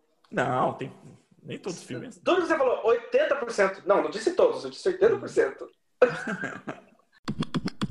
tá, vamos lá para a fase 3. Estamos hum. chegando aí na terceira fase da Marvel. E o filme que abre a fase 3 é o Capitão América Guerra Civil. Ô, Arthur, peraí, caralho, eu quero falar do Homem-Formiga só uma coisa. fala. Então fala, ué. Ué, você tá louca? Não te contei, você ficou calado uns vários segundos. Eu nem tava falando, eu vi o filme, não posso opinar. eu não posso nem opinar, eu tava calado esperando vocês falarem. O Homem-Formiga tem a introdução daquela. Da, do rejuvenescimento dos atores, que tipo, acaba sendo utilizado no Guerra Civil e numa caralhada de filmes também da Marvel. Que começa, tipo, Michael, tem a versão nova do Michael Douglas, e foi a primeira vez que um filme da Marvel aquilo funcionou. Eu falei, hum, porra, interessante. É, ficou legal. Ficou não, legal. mas é que começa a melhorar. A Guerra Civil também é utilizada com o Robert Downey Jr. e por aí vai. Desculpa, mano, agora pode continuar. É só isso que eu quero falar. Vai lá, Guerra Civil. Puta filme, do caralho. Show. Pra mim, melhor coisa, melhor coisa do filme, a introdução do Homem-Aranha. Foi sensacional. Meu, eu, eu, é, lembro, eu lembro da reação das pessoas assistindo o trailer. E no trailer, quando era a cena dele em cima do caminhão e ele aperta os olhinhos assim. Nossa senhora, aquilo foi demais. Assim, foi, mano, a melhor versão do Homem-Aranha, depois de duas adaptações horríveis do personagem. A gente tem a grandiosa. Você está errado. a grandiosa versão do Homem-Aranha. Tom Holland é incrível, o moleque manda muito bem. E a química dele com, com o Robert Downey Jr. ficou sensacional. Eu acho que no Guerra Civil começa a ser introduzido assim, umas coisas bem interessantes do universo Marvel. Tipo, o nome do filme é Capitão América Guerra Civil, mas poderia ser muito bem Vingadores 3, porque ele é muito mais o Vingadores do que Capitão América. Eu acho que daí, tipo, eles, nesse filme eles começam tipo, a, a juntar as personagens do universo Marvel para fazer filmes maiores. Então mistura os personagens, mistura as franquias para fazer um filme maior ainda. E isso começa no Guerra Civil. Sem contar que, para mim, eu, eu adoro a relação do Tony Stark com o Peter Parker. Eu gosto da relação pai e filho que se estabelece ali, que acho que funciona, é tocante. E começa, tipo, Guerra Civil é o início do fim do universo Marvel. Ali começa, tipo, o caminho para fechar essa grande trajetória de uma década aí que a Marvel começou com o Homem de Ferro 1. Porque é ali que eu preparo o terreno todo pro, os últimos filmes dos Vingadores. Uhum. É o filme que também introduz o Pantera Negra, né? Ah, é? O Pantera Negra, o Homem-Aranha. Uhum. Uma caralhada de personagem. Quem mais tem no Visão, Visão também participa. Sim. E, e ali, no, no, apesar de uma, de uma pequena atuação, na verdade, assim, tem um, uma importância no arco da história, o personagem de Pantera Negra, mas né, já estavam pensando no, no, no, filme solo do personagem. É, ali, o Shadik já estava introduzindo coisas ali que ele queria, por exemplo, a questão do sotaque. Foi uma exigência dele, é... no personagem ter o sim. sotaque, porque ele falou assim, não, o personagem para expressar a origem dele, a originalidade. Assim, eu posso falar inglês, mas eu quero, da minha fala, dizer de onde eu vim. O Chadwick Boseman, ele falou que não faria sentido nenhum cara ter um sotaque britânico, britânico então seria, teria sido colonizado. Isso não era o herói que ele queria representar. Isso. E é sensacional as escolhas que ele faz para o Pantera. Uhum. Eu acho que assim, eu acho que o Guerra Civil experimenta várias coisas do direção dos irmãos Russo e as sequências de ação do Guerra Civil são muito boas. O filme é muito bom. É, eles têm uma, digamos assim, eles sabem fazer uns filmes muito bons. Eles sabem, tem um trabalho um pouco mais. Eu não queria dizer autoral, mas que seja, vai lá.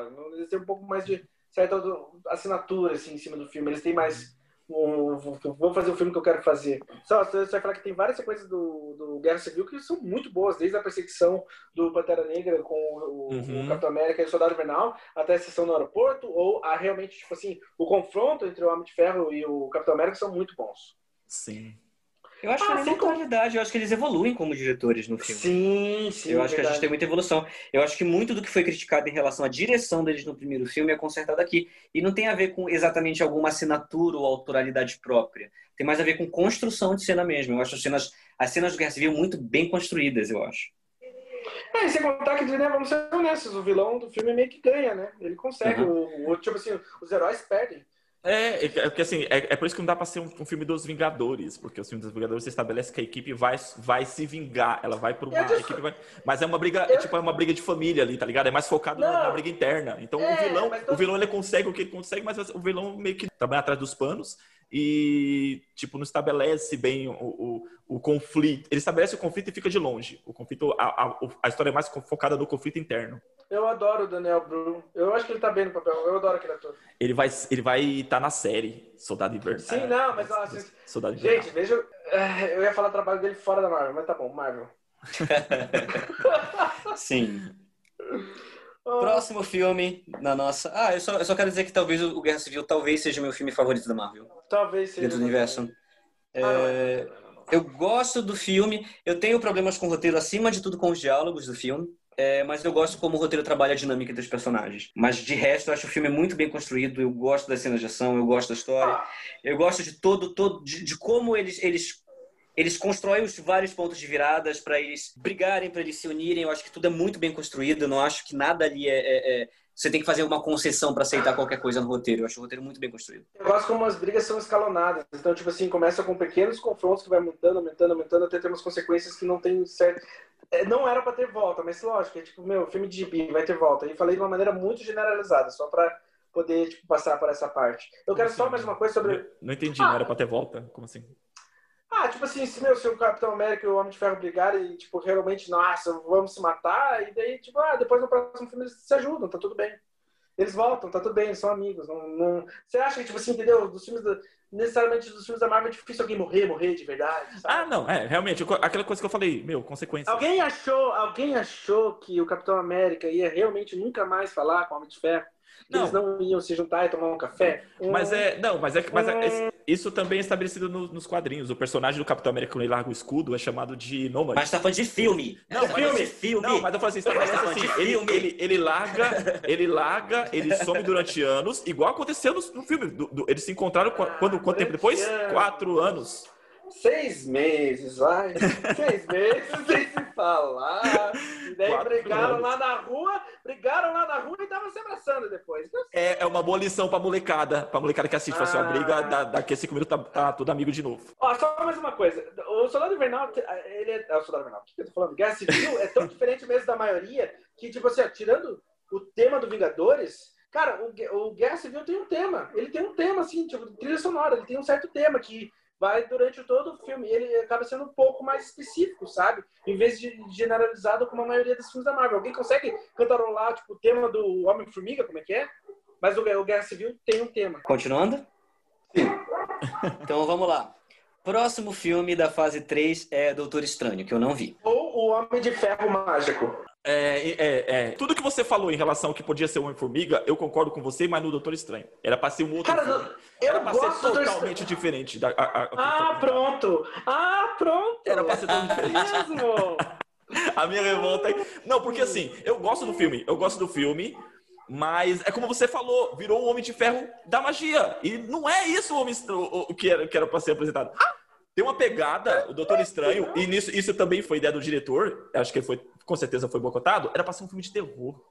É mesmo? É. Sério mesmo? Sério. Você não me diga!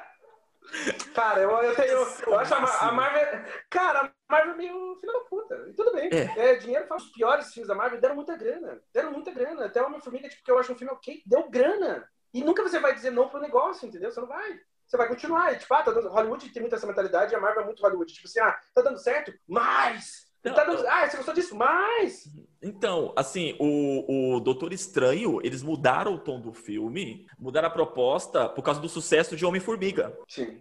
Sabe? Porque e, e, eles iam continuar explorando a questão do universo quântico, que no caso do, do Doutor Estranho ia ser uma coisa tipo, meu, como é que é o nome daquele filme do John Cusack com o Samuel Jackson? 1608? 1408. 1400. Então, era ser aquela pegada. Doutor Estranho era pra ser naquela pegada. Sim. De um filme de realidade, de realidade alternativa e tal. Aí eles mudaram por causa do sucesso do Homem-Formiga. Cara, é louco essas coisas, né? Porque, tipo assim, ó, o Doutor Estranho tem o Mads Mikkelsen como vilão. Tipo, pô, o Mads Mikkelsen é um dos meus atores favoritos. Uhum. Imaginar ele atuando com o Benedict Cumberbatch seria, tipo, um, um sonho meu, entendeu? Só que, tipo, num filme que nem Doutor Estranho é whatever. E eu, adoro o Benedict Cumberbatch, eu acho que ele, ele arrebenta no papel, ele tá muito bem como o Doutor Estranho, mas, enfim, é um filme assim, sabe? Poxa vida. Vamos lá. Próximo filme da fase 3 é Guardiões da Galáxia 2. É, é bom, mas eu esperava que fosse igual ao primeiro. E não foi. Eu acho horrível. Eu acho o filme horrível. Eu acho o filme preguiçoso em todos os âmbitos possíveis. Eu gosto do filme, eu gosto do Kurt Russell como vilão, mas também, assim, né? Eu tive no cinema ainda, e eu tive a impressão de eu estar vendo aqueles filmes feitos direto para DVD, sabe, da década de 2000. É, é. Gente, eu gosto, eu, eu, eu gosto do volume 2, eu gosto do Guardiões da Galáxia volume 2, eu acho que. Eu não gosto tanto assim também. tá, então é esse o nosso veredito? Acabamos? Não, não, não, não, não, a gente- não, não, a gente não. passou- A gente passou por Doutor Estranho e não falou da atuação da Tilda Tilda Swinton. É porque é problemático, né? Talvez É porque eu não vi, então. Ah, É porque ela é um personagem. Mas eu- teve uma certa controvérsia em cima do, da Tilda Swinton representar aquele papel, porque seria tipo papel oriental e ainda tá representando por uma mulher super inglesa, sei lá, da qual nasceu que é ela. Não, então é que tá. O mais legal dela é que ela pode fazer qualquer coisa. Pra mim, aquela mulher pode fazer qualquer coisa, cara. É, eu amo a Tilda Swinton. Gabriel, ela foi o anjo Gabriel. Pode ser qualquer coisa. Eu amo a Tilda Swinton, eu, Eu acho também. ela perfeita. Mas assim, eu acho que eu entendo a problemática de, digamos assim, uma atriz branca ter assumido um papel oriental, que não deveria ter sido necessariamente dela, assim, sabe? Mas também, tipo, tudo bem, ok, o filme funciona, eu acho. Então, Sim. vamos lá. É, acho que aqui vai começar a treta, né? O próximo filme da fase 3, que é Spider-Man De Volta ao Lar, de 2017. Bom, muito bom, sensacional. Eu gosto do elenco. O Beijos Andeia. Meu, o filme é muito legal. Eu gosto, gosto muito, muito do filme, porque é aquilo que eu já comentei em podcasts anteriores, para mim ele apresenta o Homem-Aranha como o Homem-Aranha deve ser. É o discordo. a questão, a questão do personagem. Eu já vi várias entrevistas do, do, do Stan Lee, ele falando como ele criou o personagem, por que ele criou o personagem. E pra mim, o Homem-Aranha do Tom Holland, ele entrega a ideia do Stan Lee. A questão do, do personagem ser a proposta, do princípio do o personagem, ele, ele é um garoto tentando ser um herói. Ponto. Es- Estabelece disso. Tentando entender o que é o mundo do herói e, e ali, e ali ao mesmo tempo admirado com tudo que tá vendo, sabe? E tentando ser um garoto normal também. Existe essa problemática que eu acho sensacional no personagem. E o, o que torna ele um herói, como eu falei assim, a base do Homem-Aranha é suas tragédias e o seu código de ética. O código de ética, a vez de ver numa frasinha de biscoito da sorte, vem estabelecida no filme inteiro. O filme inteiro é sobre poderes e responsabilidade, dos dois filmes. É sobre poder e responsabilidade. Isso vai martelando e é assim que se funciona o processo educacional, é assim que funciona o processo pedagógico. Nada é simplesmente é, pontual. Ele vai tropeçando na, na, na construção dessa sua moralidade e, as- e aí sim construindo seu heroísmo, seu espírito de herói. Eu acho isso incrível no- nos dois filmes. Uma coisa eu concordo com você, o Homem-Aranha do De Volta ao Lar, ele é o mais. ele reflete mais, digamos assim, diretamente a versão do Homem-Aranha que é dos gibis. Mas eu não acho que isso torna o filme melhor. O Homem-Aranha de Volta ao Lar, pra mim, não tá longe de ser meu Homem-Aranha favorito. E dentro dos filmes da Marvel, eu acho, eu acho o filme ok. Tem coisas que eu gosto no filme. Eu gosto da relação dele com o Tony Stark, mesmo que seja, tipo, presenças mínimas no filme. Eu gosto daqueles confrontos que ele tem com a figura paterna dele. Eu adoro o Michael Keaton como vilão. Eu acho que ele, Sim. tipo, arrebenta no papel. E tem certos momentos do filme, assim, que são grandes cenas, com o Michael Keaton. Ah, Especialmente a cena do carro, eu acho, de certa maneira, ela até... A cena do carro, quando eles estão indo pro baile de formatura, quase icônica dentro do universo Marvel. Uhum. Mas sobre o filme inteiro em si, eu acho o filme bom. Eu não acho, eu não acho um grande filme. Eu acho que dentre Homem-Aranha tá longe de ser o melhor filme mesmo. Eu não assim, ele tem para mim ele não deixa de ser um filme da Marvel, entendeu? Então ele tem toda a problemática que a gente já falou um monte aqui da, da, Marvel. O Homem-Aranha tem as mesmas coisas. E assim, é isso basicamente. Meu problema no filme eu já fiquei falando é que é meu problema com o universo Marvel. É, para mim, assim, então, eu não tenho problema ele ser um filme da Marvel. Pra mim, a proposta, ela se encaixa muito bem pra ser um filme da Marvel. Não sei mais que isso, assim. Eu, eu, eu, meu, o Michael Keaton realmente tá incrível. Na cena do carro, pra quem não sabe, ele imita a voz que ele fazia no Batman. Ele, ele, ele falou, ele falou numa entrevista que ele, ele faz, faz esse, esse fanservice. Ele coloca, muda o tom de voz, se você percebe, ele muda o tom de voz na, na cena do carro, ele, imitando a voz do Batman. Inclusive, incluíram uma cena no, no filme do Homem-Aranha mudando a voz, né? Também zoando com isso, de ele ser mais, mais valentão e mudar a voz, pode ser uma voz aterrorizante. Sabe todos os problemas assim que você falou pra mim do Doutor Estranho? Hum. Sabe? Tipo assim, tipo, ah, é filme de sessão da tarde. Foi do Doutor Estranho, não, do Homem-Formiga que você falou que é um filme de sessão da tarde. Esse filme de Sessão da mais. Tarde, que funciona. Cara, pra mim também, o, Homem-Aranha também é um filme de Sessão da Tarde que funciona. E, ó, e eu, eu É curtindo a vida doidado! Homem-Aranha curtindo a vida doidado, é Clube dos Cinco. Não, mas não, Não, é. não né? é. Não, Não, é. é, mas não É, é um- sim, é Clube dos Cinco. Não é. Não é, Definitivamente não é. Mas não. é, Definitivamente não é. Porque o filme não tem, é. sabe? O filme de não conquista essa profundidade. O filme, o filme não toca naquela profundidade, mas jamais. Mas jamais. As relações são rasas. As sequências de ação são esquecíveis. As relações filme são é- rasas? E não só As isso. relações são Muito. rasas? Muito. Muito. Muito. Eles, estabele- eles estabelecerem, eles, estabelecerem, eles estabelecerem que o, o- os ciúmes do, do- do Peter Parker com a tia, aquilo foi incrível. Dá- faz mais sentido do que um garoto de 14 anos se preocupar com uma senhora de 60 anos hoje em dia. Mas que a senhora tem muito mais profundidade, muito mais peso da narrativa do que uma tia. Inclusive, esse é um dos meus maiores problemas. Agora, tipo, eu vou falar sobre De Volta ao Lar. É, eu detesto De Volta ao Lar. Tipo assim, muitos pontos. Porque, pra mim, tipo assim, é um Sessão da Tarde e não é um Sessão da Tarde bom. Pra mim, é um Sessão da Tarde. Eu acho o filme, eu acho talvez um dos filmes mais rasos da Marvel, em vários sentidos. Quando eu vi, eu fiquei tipo, what the fuck? Porque você tem sei lá quantos filmes antes disso, 16 filmes antes disso pra estabelecer um personagem, e ainda assim você não consegue estabelecer muito bem o personagem. Eu entendo que é tipo, ah, é um garoto de 15 anos que ele tem que estabelecer a vida normal dele com a, a, com a responsabilidade de ser um herói. A grande questão é que o a única coisa que o filme me, me coloca é uma sequência de cenas em que ele, putz, me ferrei na escola, ó, tem uma coisa acontecendo aqui, e nada tem peso sobre nada. E aí você fica do tipo, qual, qual é a grande questão de, de, de, de, de heroísmo e consequência que ele tá criando dentro dele?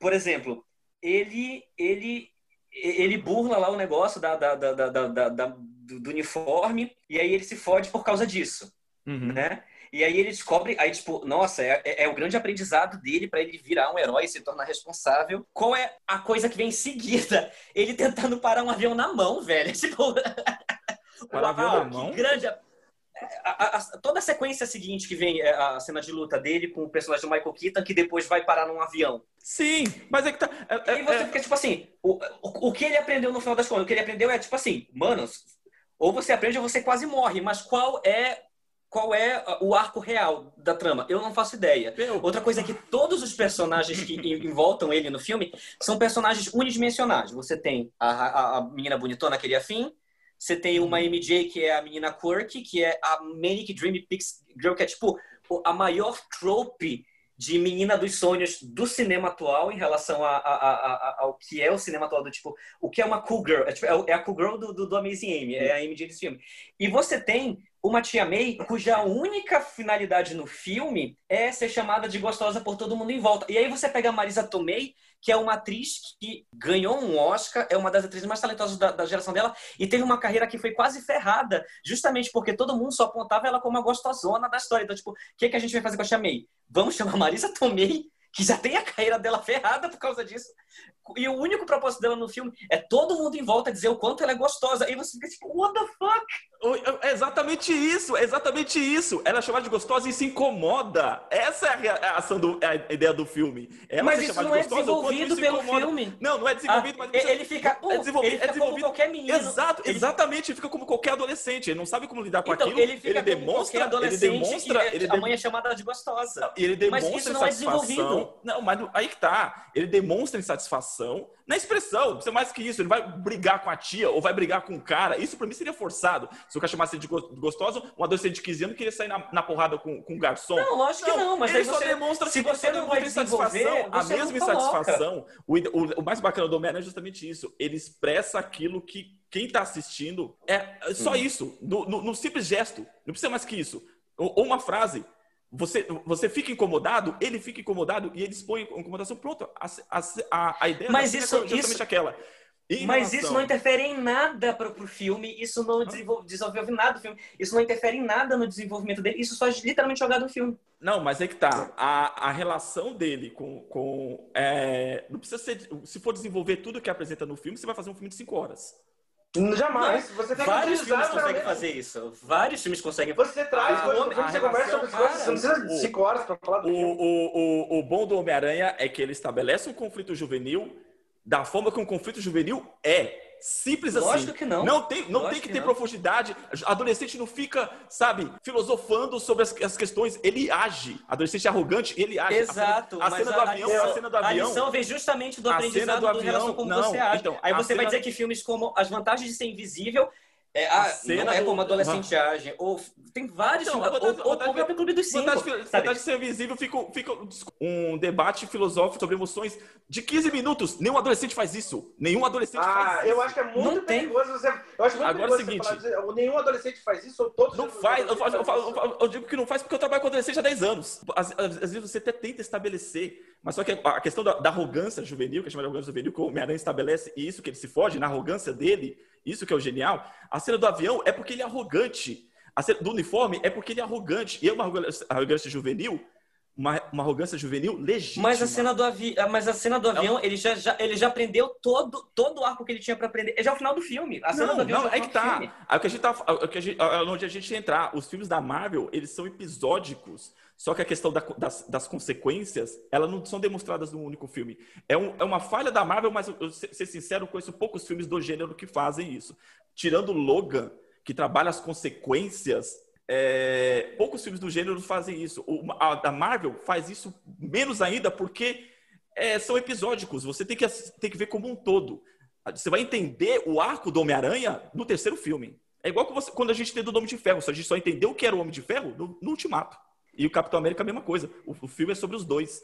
O, o, filme é o final do arco dos dois. Então, realmente. Então, você, beleza. Então, você só tem, que você tá... tem uma introdução você do quer... personagem no Longe de Casa, você tem uma introdução uhum. do personagem. É, é, mostrado de uma forma. É... Aí você tem o mesmo arco no segundo filme. Hã?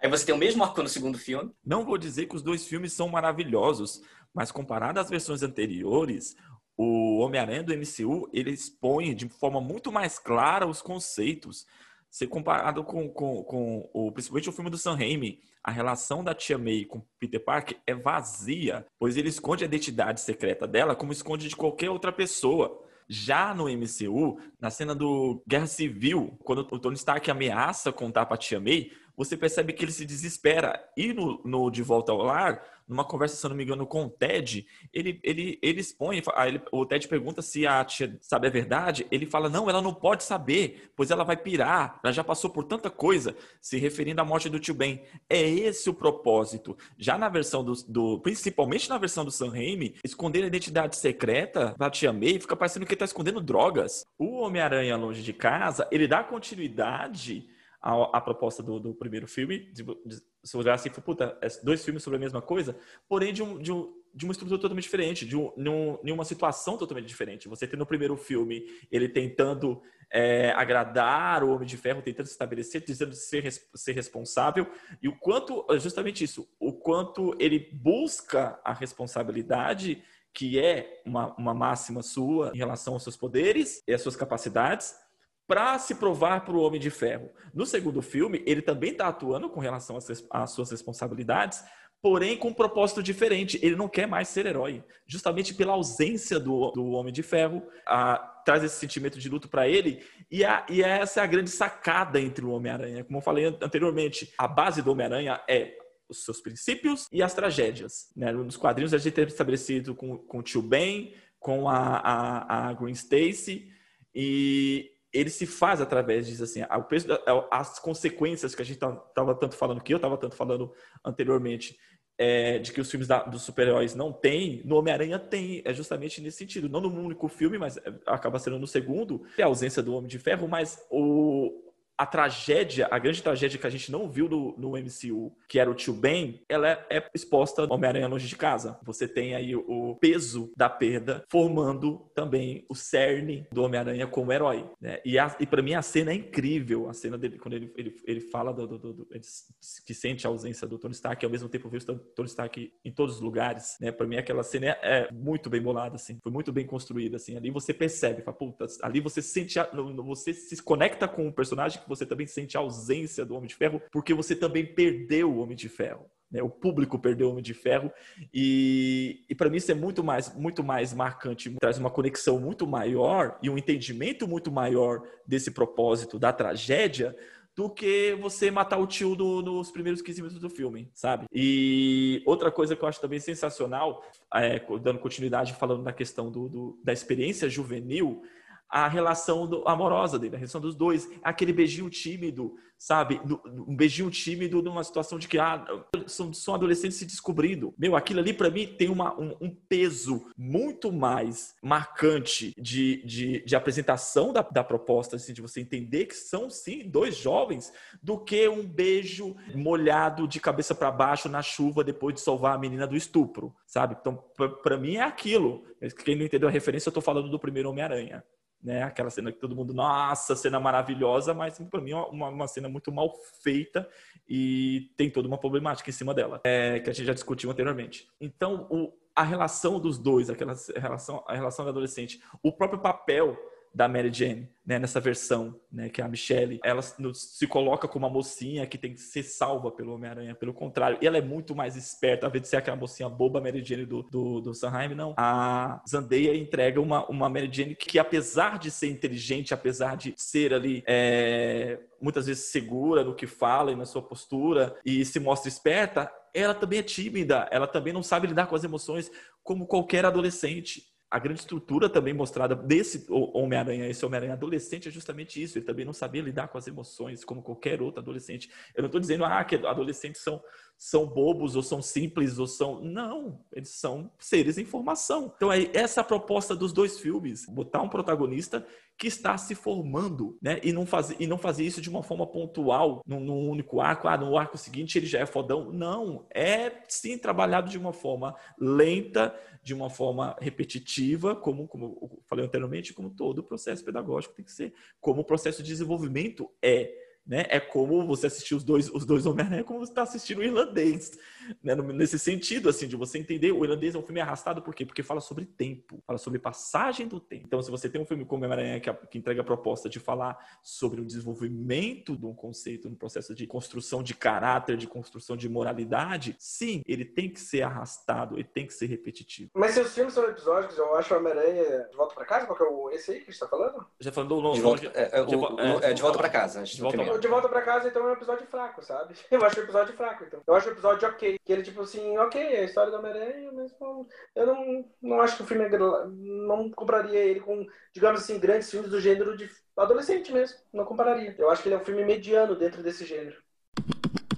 Próximo filme da fase 3 é um filme também que vai, vai ter discrepância aqui, porque eu sei que vocês amam, mas eu não gosto, que é o Thor Ragnarok. Você gosta bastante. Eu gosto, eu gosto, eu... eu, gosto justamente porque o que a gente já comentou aqui, a, a Marvel falou assim, vai lá e faz seu filme, e o Taika Waititi entrega um filme do Taika Waititi. É, eu, não, eu acho que assim, tipo, eu não vou falar também que eu gosto bastante, eu gosto do filme, eu acho que é uma comédia boa, é uma comédia boa, é engraçado, é engraçado. E eu gosto do senso de humor do Taika Waititi.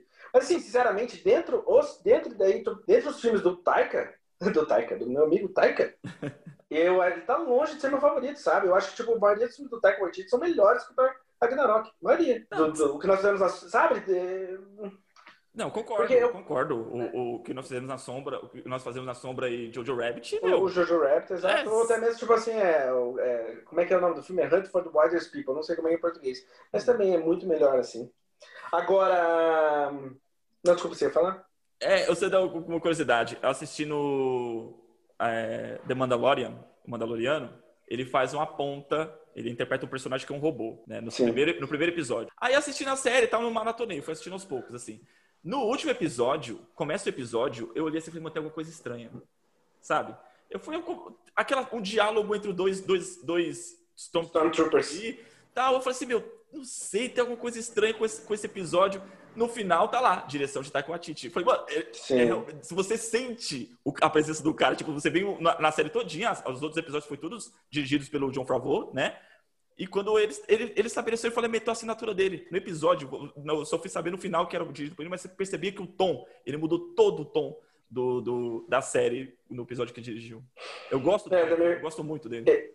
Ele também foi contratado para fazer um filme de Star Wars agora também. Um dos diretores dos próximos Star Wars. Mas Star Wars já cansei. Bom, eu, eu não gosto de Thor Ragnarok. Acho que é um dos filmes também que eu menos gosto de toda a franquia da, da, da... Eu entendo quem goste, só... Eu não sei explicar o porquê. Por mais que seja o Taika Waititi, eu não consigo achar engraçado o filme. Não é meu tipo de humor. E para mim, é, para mim é um filme muito fanservice. Para mim é um filme baseado em fanservice inteiro. Então eu não, é. não me pega em nenhum, nenhum momento eu não sei se é baseado inteiro no fanservice, mas os, os fanservice que, que tem no filme, que eu identifiquei justamente por ser fã, eu gostei. Tipo assim, a toda Cara, a, a é- fotografia, é- a, a, a, a- o filme, o, o, o visual do filme estabelece, é, é um arco dos quadrinhos desenhado pelo Jack Kirby, que é um dos melhores gênios do quadrinho que já existiu. Então, pra mim, aquilo. Não, mas tudo bem, mas, Cara, não, mas, mas não só isso. Oi. Mas isso não. Isso, eu só ia falar que essa genialidade do Jack Kirby não traduz pro filme, entendeu? Não traduz, é referência. Não, entendeu? não, é referência uma no visual. É referência. referência só no visual. É referência no visual. Mas, tipo assim, tudo bem. No âmbito dos quadrinhos, ele realmente, o cara é um gênio. Só que ali no cinema, o filme, hum, sabe? Não, gostei Não da é- homenagem. É, o, é o fanservice. Entrou como fanservice, entendeu? Mas o, o meu problema com o fanservice nem sem isso. O problema é o fanservice com a história completa, assim, eu tive problema com o filme. Quando eu assisti, eu saí muito puto, assim, da sessão. Quando eu vi, porque você tem, você tem uma história que é introduzida do nada. Desculpa, a história da Kate Blanchett, é liter- ela literalmente vem do nada. Uhum, sim, Ela é abandonada sim. em 15 minutos de filme. Aí depois você passa uma hora e meia de filme acompanhando briguinhas entre o Hulk e o Thor no universo do Guardiões da Galáxia para eles voltarem nos 15 minutos finais de filme e matarem uma vilã fodástica, muito ideias, porque a vilã não tem peso nenhum Eles e ela ser morta da- da maneira mais fácil, da, da mesma forma que ela apareceu fácil. Então eu fiquei tipo assim, pra que eu vi isso? Pra, pra quê? Ela, eles, eles não mataram ela, não, tá? Não dá spoiler. Eles não mataram. Mas eles destroem, eles destroem, digamos. Eles destruíram o planeta. Eles, eles- eles soltaram o demônio. planeta Eles soltaram o demônio e enfim. deram as costas. Foi isso, soltaram Eles o demônio. e derrotam a vilã de uma forma tão fácil como a vilã apareceu, devia ter sido estabelecida. Nossa, olha que vilã fodástica. E foi tipo, Então, a Kate Blanche, ela, bem, primeiro ela tá sensacional no filme. Ela, aquela coisa, né? Tudo que ela faz é bom. É, assim, eu, eu entendo, realmente veio do nada, porque eles tentaram fazer uma coisa, começar do zero, apagar Thor 1 e 2. Acho que foi meio nessa pegada. E o, e o Taika, né? Que tem muito essa questão também do, do, do, dos filmes do Taika Waititi, assim, às vezes, né? Trazer, trazer ideia e falar assim, a ideia é essa e pronto, acabou. Mas se você, se você esquecer, digamos assim, todo o universo da Marvel e olhar só pro Thor Ragnarok, eu acho que é um filme que funciona muito bem. Ele por si só, sabe? amigo, eu sou a pessoa que menos olha pro universo Marvel, porque eu não ligo pros filmes anteriores. Tá, é, mas eu realmente não consigo conectar. E pra mim o problema de Thor Ragnarok foi esse. Assim, pra mim foi um fanservice de uma hora e meia com um fiapo de história pra justificar a existência do próprio filme. E aí não me pegou. Não me Mas pegou dentro, dentro da trilogia Thor é fácil de dizer, né? Esse é o melhor Thor. Mas não é um parâmetro, porque a trilogia Thor é uma bosta. Próximo filme da lista, a gente vem aí com Pantera Negra. T'Challa. Alguém tem alguma coisa contra Pantera Negra? Eu acho que o Pantera, Ne- eu acho que o Pantera Negra é realmente um dos melhores filmes da Marvel. Assim, o Ryan Coogler é um dos melhores diretores da geração dele e o filme se beneficia demais disso, sinceramente. Que é a coisa mais sábia a se fazer, tipo, deixar o cara dirigir o filme. Eu acho que as sequências de ação do Pantera Negra são marcantes, funcionam muito bem. Os arcos das personagens são incríveis. Até, por sinal, o filme tem certos simbolismos que são mais profundos do que parece. Por exemplo, tipo assim, a luta do Pantera com o... Qual é o nome do vilão? O... Killmonger. O, é o Eric Killmonger, que aliás, tipo assim, uma, uma interpretação digna de prêmios do Michael B. Jordan, que injustamente não foi indicado. Tipo, assim, cara, ele tá incrível no papel, é um dos melhores Uhum. vilões do universo Marvel. Mas enfim, os dois no final eles lutam dentro tipo, de uma mina, de um, de um- cheio de trilhos e trens, assim, meio que como meio que na época dos escravos mesmo, assim, sabe? Então o filme tem várias questões assim trabalhadas como dentro de subtextos que são muito fortes. Eu acho que sim, é um filme mais é um filme mais rico do que parece, sabe? A primeira Sim. visita eu não tinha visto essas coisas, mas com o tempo eu falei, só minha admiração pelo filme só foi crescendo, só crescendo, só crescendo. E eu acho que o filme tem só muitos acertos, assim, é um grande filme.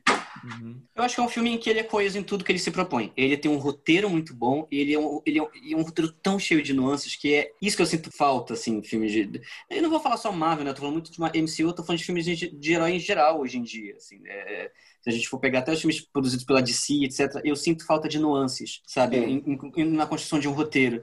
O roteiro é muito cheio de nuances, ele é muito bem construído, ele se aproveita do tema de uma forma não panfletária. Não que ser panfletário seja uma coisa ruim, mas dentro do que a Marvel se propõe, eu acho que eles fazem isso de uma forma muito boa. De uma forma muito boa. O elenco é muito bem escolhido. Eu lembro que quando saiu a lista do elenco de Pantera Negra, até, a gente até conversou, né, André? A gente falou. Cara, esse é um elenco lendário. É que Sim, a gente vive total. numa sociedade. A, a gente comentou, esse é um elenco lendário, que a gente vive numa sociedade muito racista para reconhecer atores negros, né? Mas se a gente for para pensar nas grandes lendas que estão ali reunidas num filme só, né? É um, é um elenco lendário ali reunido naquele filme. E... Eu, acho, eu acho a parceria do Ryan Coogler com o Michael B. Jordan tão forte quanto a parceria do Scorsese com o De Niro. É tipo é aquela coisa que todo filme você vai ter que ver, sabe? Todo Sim. filme que trabalha junto, você tem que assistir. Uhum. E é visível essa assinatura. E, e, só que ao mesmo tempo eu acho engraçado, e para mim talvez esse seja o ponto, meu ponto com filmes da Marvel. Para mim, ao mesmo tempo, o Pantera Negra, ele é o filme que mais consegue criar uma autoralidade própria sem desrespeitar o universo que a Marvel criou. Uhum. Dentro daquela coesão própria de, dela, assim. É não tem, não tem correções não tem correções a serem feitas em relação à Pantera Negra, mas ao mesmo tempo ele é um filme muito bem pensado, porque o, o cara, ele é muito bem pensado. Quando eu penso no roteiro de Pantera Negra, o começo, o meio e o fim dele é muito pensado para se encaixar na história do, do, dos Vingadores, que para mim é uma coisa secundária, eu sei que para os fãs é muito importante, mas para mim é secundário. Uhum. Mas ao mesmo tempo, ele é muito bem pensado como o começo, meio e fim de uma história que vai funcionar por conta própria. Eu acho que é seguro dizer que Pantera Negra é um filme que, dentro do universo Marvel, mais anda com as próprias pernas. Por isso que eu, por isso que eu, eu acho, eu uso muito essa palavra para Pantera Negra. Para mim, eu, eu, uso a palavra coeso. Ele é uma aula de coesão em todos os sentidos. Sim. Porque para você, é, para mim ele é a prova máxima também que tipo assim, cara, um diretor em sua autoralidade e respeitar o que os produtores da Marvel querem. Eu entendo que teve problemas no passado em relação a fulano, fulano, fulano, ciclano que saíram do, dos trilhos, etc, etc. Mas um, um, um profissional inteligente vai conseguir fazer isso, vai conseguir se encaixar perfeitamente dentro desse universo e criar um capítulo que seja é, um filme que ande com as próprias pernas, é, como é o assim, caso do Ryan Coogler. Sim, eu, eu concordo, concordo com, com, com o que vocês falaram. É, em relação a, a, a, forma como o, o que assim, o, ele é um filme também muito completo assim por si só, ele anda por si só e a história ali realmente não gera consequência para o universo da Marvel e nem deveria, não é, não era a proposta também. Eu acho que isso facilitou muito a, a vida do, do, do, diretor. Não existe nenhuma cena ali que foi obrigada a ser colocada igual no Guardiões da Galáxia, tipo, não coloca essa cena aqui que a gente vai usar isso aqui três filmes lá na frente. Não teve nada disso no Pantera Negra, né? Isso facilitou bastante. E outra coisa que eu também achei sensacional, ele ele quebra, apesar de não é um filme de introdução de personagem, pois o personagem já foi introduzido no filme do Guerra Civil, mas é um filme de apresentação de, do personagem, do universo daquele personagem, né? Quebrando os clichês dos filmes de herói que costumam ter, né? É, os, os, os, os conceitos mais clássicos dele ser, tipo, é, que também isso também acontece com a Capitã Marvel. Ele não começa normal e se torna super. Não, ele já é estabelecido como o rei no começo do filme. E é um filme mais sobre o vilão do que sobre o herói. Isso eu também achei muito bacana. Você tem um arco do vilão que você se importa com o vilão. Sabe? De uma certa forma, você tá, você tá até vontade de, de. Você até torce um pouquinho para ele naquela batalha final. Tipo assim, mano, esse cara acha que ele merece um pouco do, do que ele tá buscando. E é, assim, é, é, é, é refrescante ter o vilão como uma justificativa, né? Tipo assim, o vilão ele tem seus argumentos, ele tem seu lado. Sim, e, e o, o trabalho do Pantera Negra ali não é, não é o, o do típico herói para salvar o mundo. Não, ele tá tentando só, tipo, cuidar do que é dele mesmo, assim. É, é assumir a responsabilidade do papel dele, que é ser rei. Eu achei Sim. muito bacana. Cara, é muito louco. Você tem, tipo assim, um ator do calibre do Sterling King Brown num papel secundário, como o pai do Eric Killmonger, sabe? Uhum. Sterling King Brown é incrível. Sim. Um grande, cara, ele é um grande ator. Então, tipo, você tem aquele ator com umas... E, sinceramente, a cena dele com o Michael B. Jordan traz toda a humanidade que se precisa pro vilão. Lógico, tem muito mais do que aquela cena, mas uhum. o momento dos dois naquela casa é muito forte, assim. As mas é isso que eu sempre falo em relação à narrativa se você quer estabelecer, você não precisa estabelecer isso em duas horas ou estabelecer. Mostre. É, é a regra do cinema. Cinema na literatura. Você não conta, você mostra. Eu quero estabelecer uma conexão humana com o vilão em algum momento. Cara, o Ryan Coogler prova, prova como mostra como se fazer isso. Em uma cena ele consegue estabelecer essa humanidade e, e, e, a motivação, cara, é, é genial. Para mim é coisa de gênio. Como você uhum. falou, o Ryan Coogler é, é, é foda, né? É, ele é que, muito foda. Ele é muito foda, não tenho que se ah, debater muito em relação a ele. Quem estiver escutando esse podcast, gente, dá uma olhada na filmografia do Ryan Coogler. Ele é um dos grandes diretores do, da geração dele e todos os filmes dele são grandes filmes. Vocês têm que dar uma olhada. Aliás, eu já vou mencionar aqui tipo, os últimos. Fruitvale Station, Creed, o Pantera Negra e são qual mais tem, mano? São esses, né? Hum, só. Acho que esses são esses, né? É, por enquanto. Mas ele é uhum. muito foda. É um, eu acho, tipo, desde o Fruitvale Station eu sempre, tipo, acompanhei tudo que ele tá fazendo e ele é um dos grandes diretores. Mais, mais considerações sobre Pantera Negra? O Peter Neon tá incrível. Eu só vou fazer só uma consideração. A maneira como o Pantera Negra lida com um elenco feminino é, de, é melhor que o último Vingadores, sabe? Ah, total. A gente, a, eu, chegar nisso quando a gente fala do, do Ultimato. Sim, tipo assim, a maneira como ele lida com relação a, a isso. É, para mim, para mim assim, ele se tornou um marco para a história do cinema, com diversos por diversas questões, e principalmente nessa questão da representatividade. E parafraseando aqui uma, uma fala do. Qual filme? Ah, não, é o ator brasileiro. Nossa, meu, que bosta! Wagner Moura! Fernanda Montenegro. O amigo dele, o amigo Lázaro do Ramos. Lázaro, Lázaro Ramos, Ramos. caraca. Eu li a biografia do cara e tô esquecendo o nome do cara. É, ele falou uma entrevista falando sobre o filme do, do, do Pantera Negra. Ele falou assim: o, o filme do Pantera Negra ele trouxe uma, uma questão em relação à representatividade negra que nenhum outro filme trouxe, que sempre colocou a figura do negro como assim: ele é forte porque ele tem que ser forte porque ele sofre injustiça, então ele tem que ser forte para se sobrepor. O Pantera Negra não, ele traz uma força no conceito de potência ele, ele é forte porque ele é forte, a natureza dele é, fo- é ser forte, sabe? A figura da negra no filme, tanto em relação a se passar na África, a questão da estética dos- das cores, das vestimentas, é uma celebração à cultura negra, no sentido de potência. Dando continuidade, a gente tem aí o Vingadores Guerra Infinita. Bom, Cara, eu gosto muito do filme. Eu acho o filme muito bom. Eu acho que, tipo assim, eu acho que tem várias coisas. Eu acho a dupla Guerra Infinita e Endgame, pior que eu acho que são filmes muito bons mesmo, assim. Tenho que dizer. Eu gosto da maneira como Josh Brolin é introduzido assim, no filme. E é um filme sobre o Thanos. É um Sim, filme sobre o vilão. sim, E, sim. tipo assim, você já estabelece no começo do filme, cara, ele espanca o Hulk e tal. Cara, ele é ruim. Eu posso estar falando besteira, mas assim, eu acho que isso funciona muito bem, pelo menos os filmes que se propôs a fazer isso funcionaram muito bem. A gente tem três grandes exemplos, que é Guerra Infinita, Pantera Negra e Batman Cavaleiros das Trevas, que foca mais na questão do vilão do que do herói. Sabe? Foca Sim. mais no desenvolvimento do vilão do que do herói. Tirando Guerra Infinita, eu não vejo os outros dois filmes dessa forma. Eu, é, sinceramente, eu, assim, eu vejo um paralelo muito forte entre o Cavaleiro das Trevas e o Pantera Negra, sobre como eles Sim. conseguem, tipo assim, trazer figuras. O vilão é uma figura muito forte dentro da narrativa, mas você, tipo, dentro do começo, meio e final do filme, você sempre. É sobre o herói, de certa forma. É sobre Sim, o herói. é isso que eu vejo também. Porque, por exemplo, o Pantera Negra eu vejo muito. É, é, é muito sobre o herói. E, e- e é sobre essa ideia do tipo.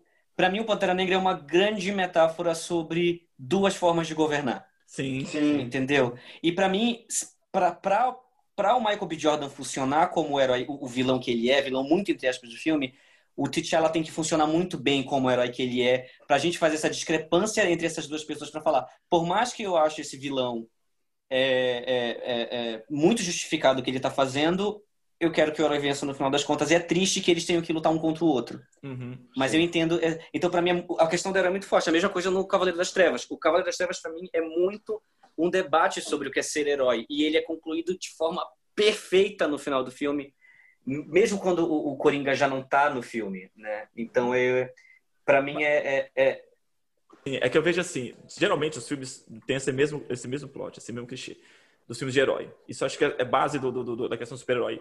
O vilão, ele aparece como o... Contraponto. Uma, é uma, um contraponto, tipo, da ação do su- super-herói pega o Homem de Ferro. O vilão aparece depois que o, o Homem de Ferro aparece. Capitão América, a mesma coisa. Sim. Tipo, mas os outros três filmes que eu citei, não. É meio que o super-herói que tem que correr atrás. É o vilão que está se estabelecendo, ele que está fazendo a coisa, e, o- e meio que quase que o super-herói vira o antagonista do filme. De qualquer maneira, de qualquer maneira, no endgame, o protagonista realmente é o Thanos, né? Tipo, No Endgame, é não. o Thanos, claro. é. No Game Infinito. Ah, não, não, não. No Guerra Infinita, No- desculpa, no- no Guerra Guerra Infinita, no Guerra Infinita. Isso. aham, prota- é. Ele é realmente, ele é o protagonista do filme, e você, tipo assim, um personagem que você teve 30, você teve 40 segundos de cena no universo inteiro, daí, tipo, no filme, você tem, ele realmente é o que mais tem tempo na tela, e você, tipo, começa a conhecer, você conhece a história dele, você realmente vê todo o lado dele, e você vê ele na jornada, tipo, na, na jornada de herói dele. É, eu gosto. Assim, eu não, como eu sei que nenhum, quando todo mundo morre, eu sabia que todo mundo ia voltar, e não teve tanto peso pra mim, sabe? Tipo assim, teve peso a cena do Homem-Aranha, quando o Homem-Aranha, a relação dos dois, porque eu, tava, eu tinha aquela conexão que eu realmente aprecio, mas tirando isso, eu sabia que todo mundo ia voltar, então, uau, Homem-Aranha. Não, sim, É. eu- não, mas aí, até aí tudo bem, todo mundo sabia que todo mundo ia voltar. Mas assim, a forma como foi, eu não sei você, mas assim, eu saí do cinema, era uma sensação, tipo assim, muito estranha, sabe assim? Porque ninguém tava esperando aquele final. A verdade é essa. Ninguém, nem os fãs dos quadrinhos, ninguém esperava aquele final. Que o filme acabaria assim, daquela forma. Sim, É um, não é sabia um que filme, era é um filme que acabou com a derrota dos heróis. O filme acaba com a Ah, derrota. mas isso é Então, normal, mas isso é ok. Não, assim, Isso não, ok. é- mas É, assim, tipo de uma assim, Império, Império Contra-Ataca nos anos 80 fez isso tipo lá atrás, todo mundo perde. Não, então, mas aí aquela coisa, você falou, anos, anos 80. Então, assim, no cinema, a sensação do cinema, você, você- foi lá para assistir um filme do Vingadores, que vem estabelecendo todo um, um, um, um filmes, filmes episódicos, sem consequências, durante quase 10 anos. Aí chega no É. Guerra Infinita, Guerra Infinita e traz aquilo, coloca assim, meu, pegou todo mundo de surpresa. Tá, Sabe? mas olha só, mas daí tipo, você fala, tem a natureza episódica do universo Marvel. Você sabia que todo mundo ia voltar? Você sabia que Eu eles iam sabia. voltar? Não, eu sabia, mas é que tá. Não, mas eu sabia que todo mundo ia voltar depois que eles morreram. Eu não sabia que eles iam morrer no filme. Eu eu sabia que eles iam voltar depois que eles morreram. Eu não sabia que eles iam morrer no filme. Sim. Entende? É, então a é- morte pegou todo mundo de surpresa. E outra, assim, mesmo, mesmo que. O que, o que, que aconteceu? Guerra Infinita, aquele, é um arco baseado nos quadrinhos. Dos- quem assistiu, que não, perdão, quem leu, sabe que eles morrem e volta. Só que nos quadrinhos, eles morrem e volta em três páginas. Sim. O filme não acaba assim, sabe? E entra o Ultimato, que é um filme sobre a derrota, sobre eles sofrendo a derrota. Então, é, foi uma, um- uma coisa assim, pra mim, que, meu, é, a sensação era muito estranha.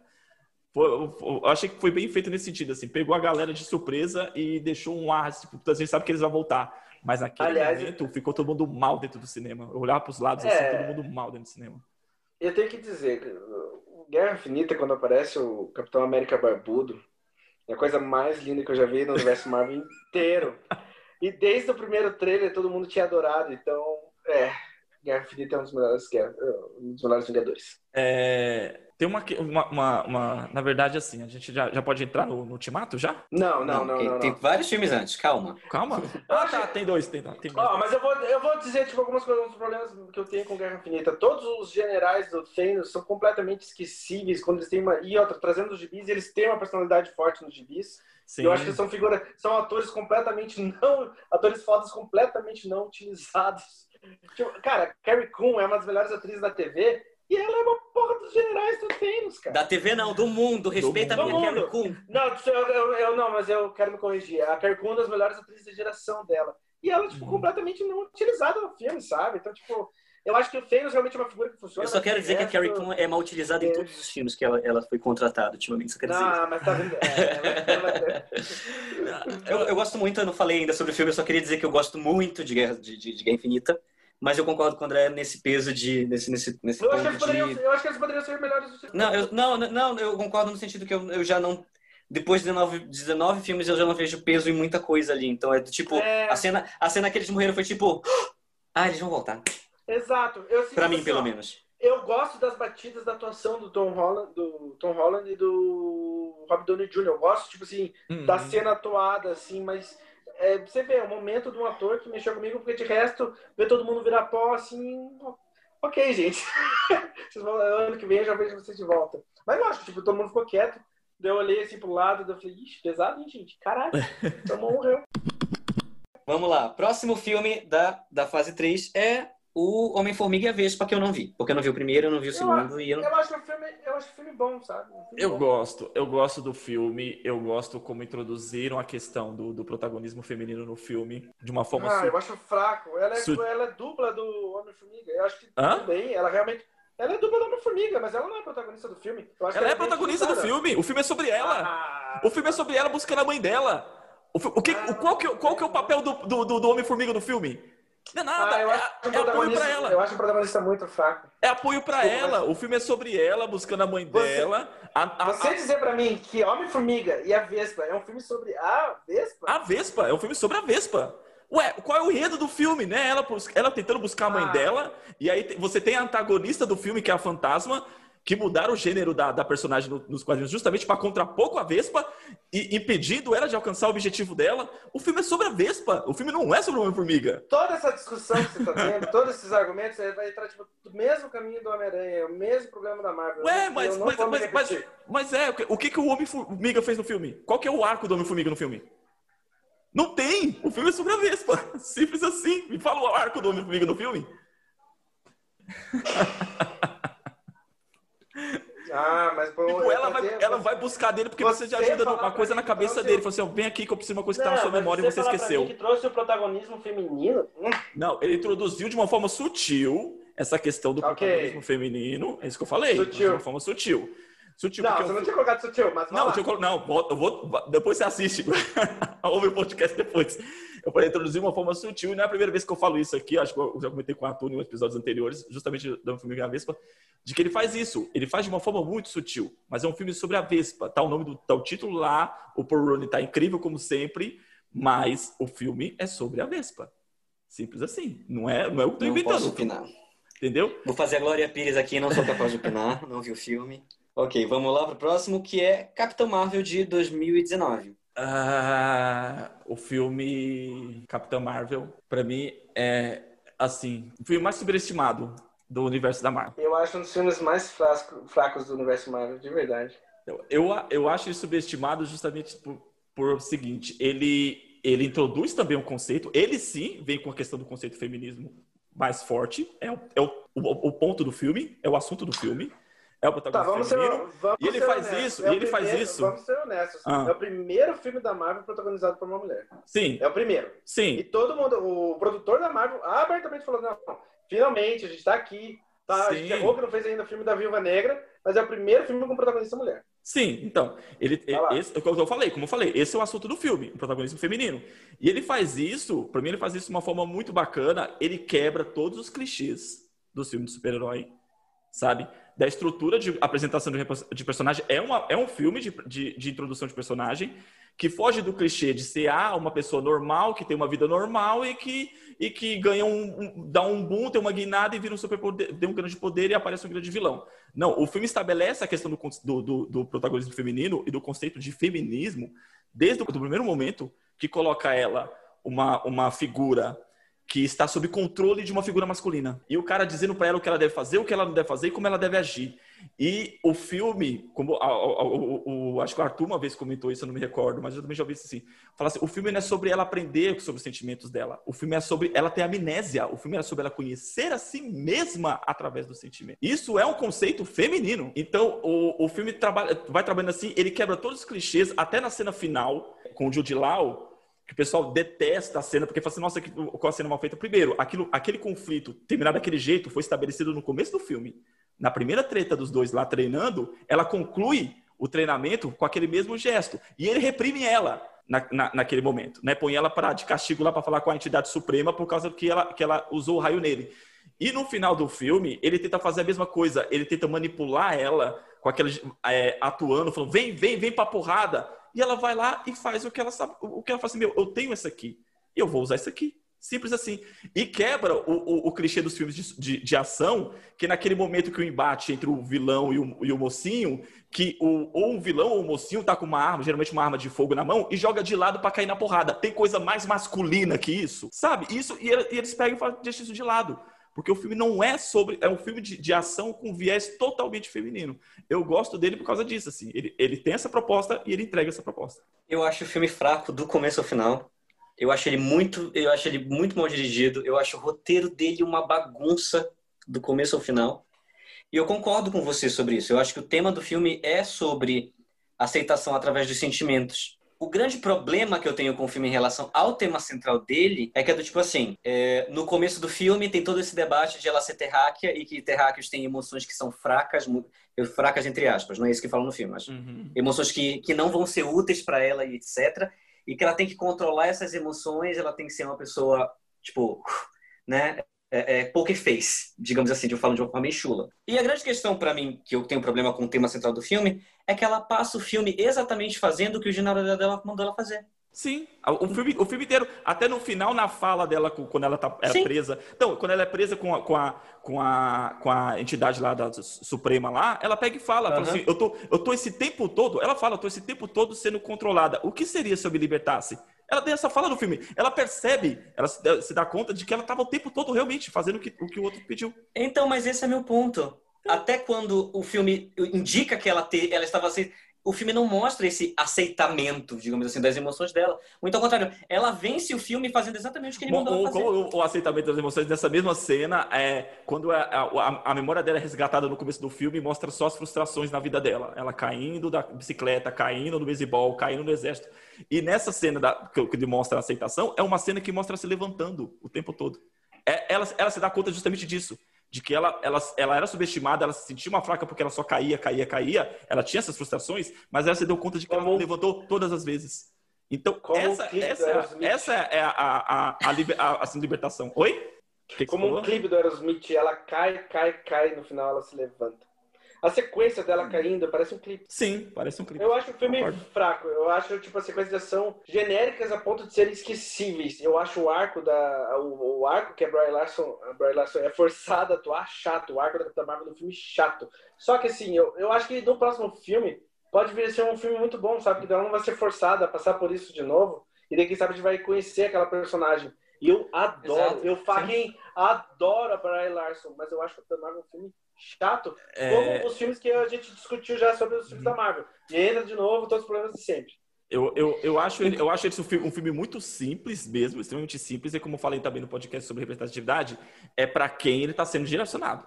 Ele tem que ser simples, quase como um conto de fadas. Eu acho, eu para mim, a, o fato, tipo assim, como você falou, é um filme simples, eu não acho um filme simples, eu acho um filme preguiçoso mesmo. Eu acho que ele não desenvolve bem. Inclusive, a primeira coisa que eu falei quando assisti Capitão Marvel e tava tendo toda aquela treta do, do, do, do...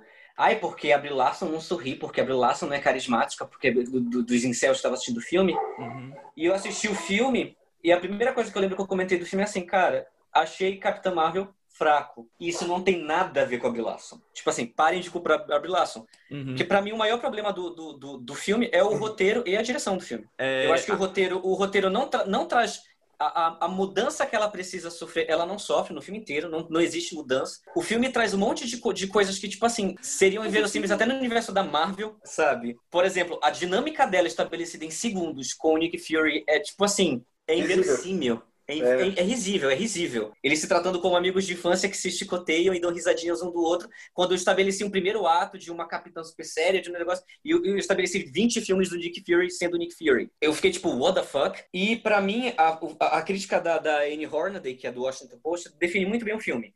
Eu posso entender o poder da representatividade de Capitã Marvel e o quão ele é importante porque ele é, ao mesmo tempo que eu posso reconhecer as falhas gigantescas na narrativa do filme. E tudo aqui. E é isso. É... Vamos lá. Próximo filme, Ultimato. que eu não vi, então fique à vontade. Olha, eu acho o Ultimato um puta filme mesmo. Eu acho, eu acho o filme um milagre o filme funcionar, porque ele, ele tenta, ele, eles tenta é, concluir tipo um quilhão de histórias num mesmo filme de três horas, né, por aí e fechar esse grande arco construído no decorrer de 10 anos.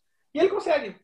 Eu acho, tipo, meio realmente uma sorte, um milagre ter dado certo, porque é um filme muito bom. Ele, ele consegue fechar, tipo, digamos assim, a, a, trajetória de vários personagens ao mesmo tempo. E realmente é um épico muito bom. É uma aventura é... muito boa. Então, eu já. Aí eu já discordo. tipo, é, é, o que eu tô falando. Eu não gosto eu, falar agora. Eu gosto do Endgame, eu acho ele um filme bom, mas pra mim ele tem muitos problemas, muitos, muitos problemas mesmo em, em relação a, a, Ele entrega aquilo que ele tem que entregar.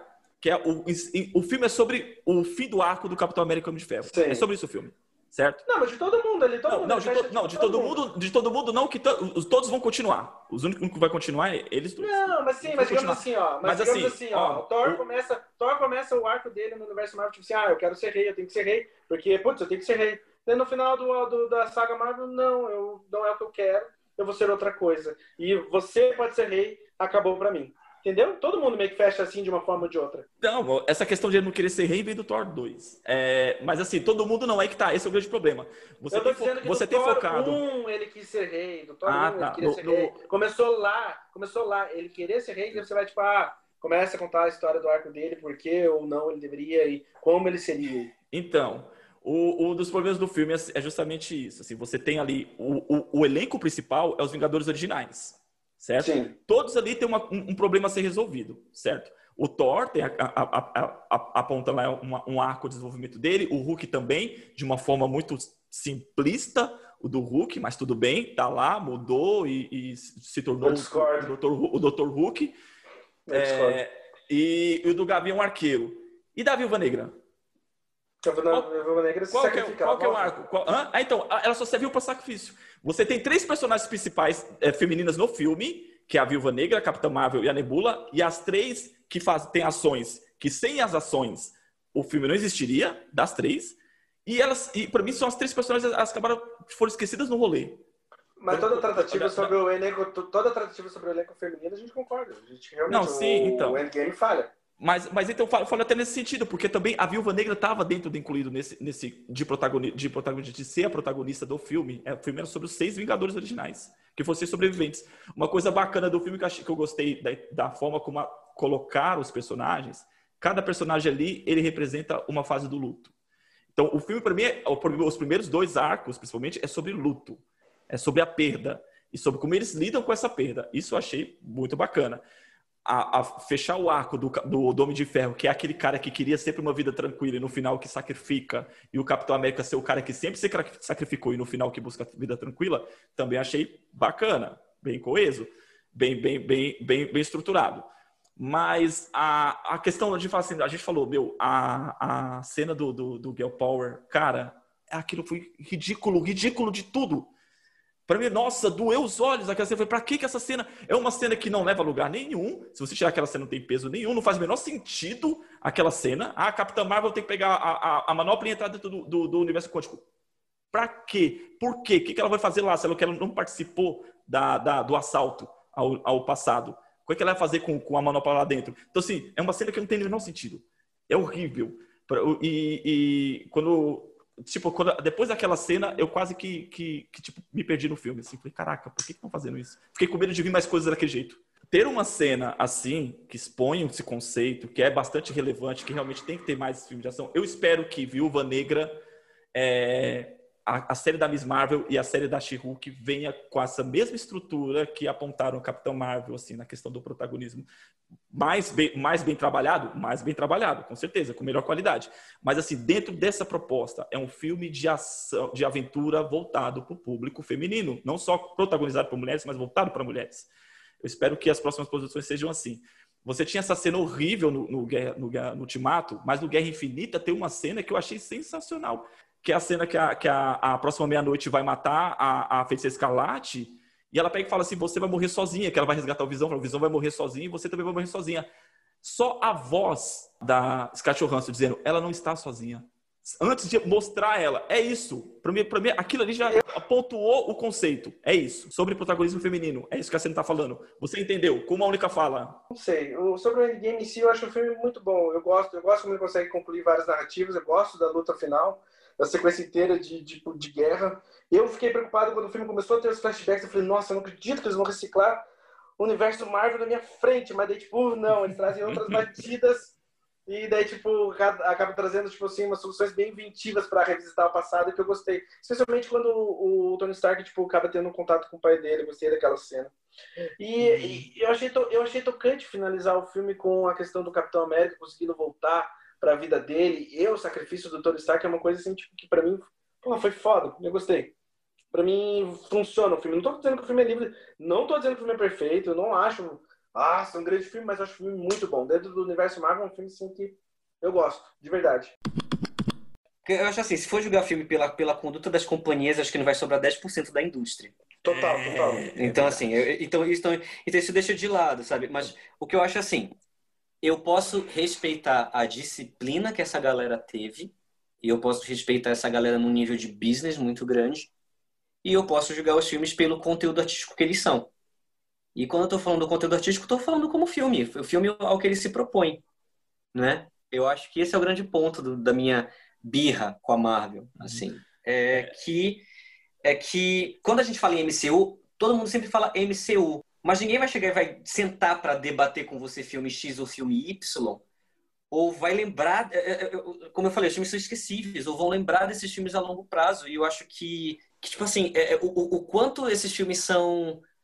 O, o fato da gente não conseguir definir o que acontece em tal filme, o fato da gente não conseguir definir quem está onde, o fato dos atores não entenderem onde eles estavam, sabe? Tipo, para mim já define o quanto isso foi, como eu posso falar? Foi um rolo compressor, assim, de, de, de máquina de produção, sabe? Do tipo, ah, eu tô num filme importante. Realmente, eu estou num evento importante, é o MCU. Uhum. Mas esses filmes individualmente, qual o peso deles? Pra mim, essa é a grande pergunta, entende? E que para mim, eu acho todos eles, assim, esquecíveis. É, eu usei essa palavra muito hoje porque, para mim, no fim, no fim das contas, é, é isso que a gente. É, é para mim, é isso que define o MCU. É, é, a gente tem bons filmes ali no meio, são 23 filmes. Gosto de quatro, eu entendo quem gosta de todo mundo. Eu entendo que tem coisa a se gostar de, de todos os filmes. Eu também não acho os filmes ruins, como eu falei. Mas foi o que eu falei lá no começo do, do, do nosso podcast, né? Eu acho um filme esquecível ainda pior do que um filme ruim. Eu não sou grande fã do universo Marvel. Eu até tinha mencionado antes, assim, eu tenho uma certa antipatia com a empresa, mas é realmente, tipo assim, se for considerar todas as empresas de cinema, você não vai salvar nenhuma, porque todas vão ter, tipo, atitudes é, antagonistas, assim mesmo. Só que tem vários. No podcast eu falei de algumas coisas que eu não, que eu não gosto do universo Marvel, acho que ficou bem claro, tipo, o, o porquê eu não gosto da tipo, de muitos filmes da Marvel. Mas também, sim, sinceramente, eu vi todos no cinema.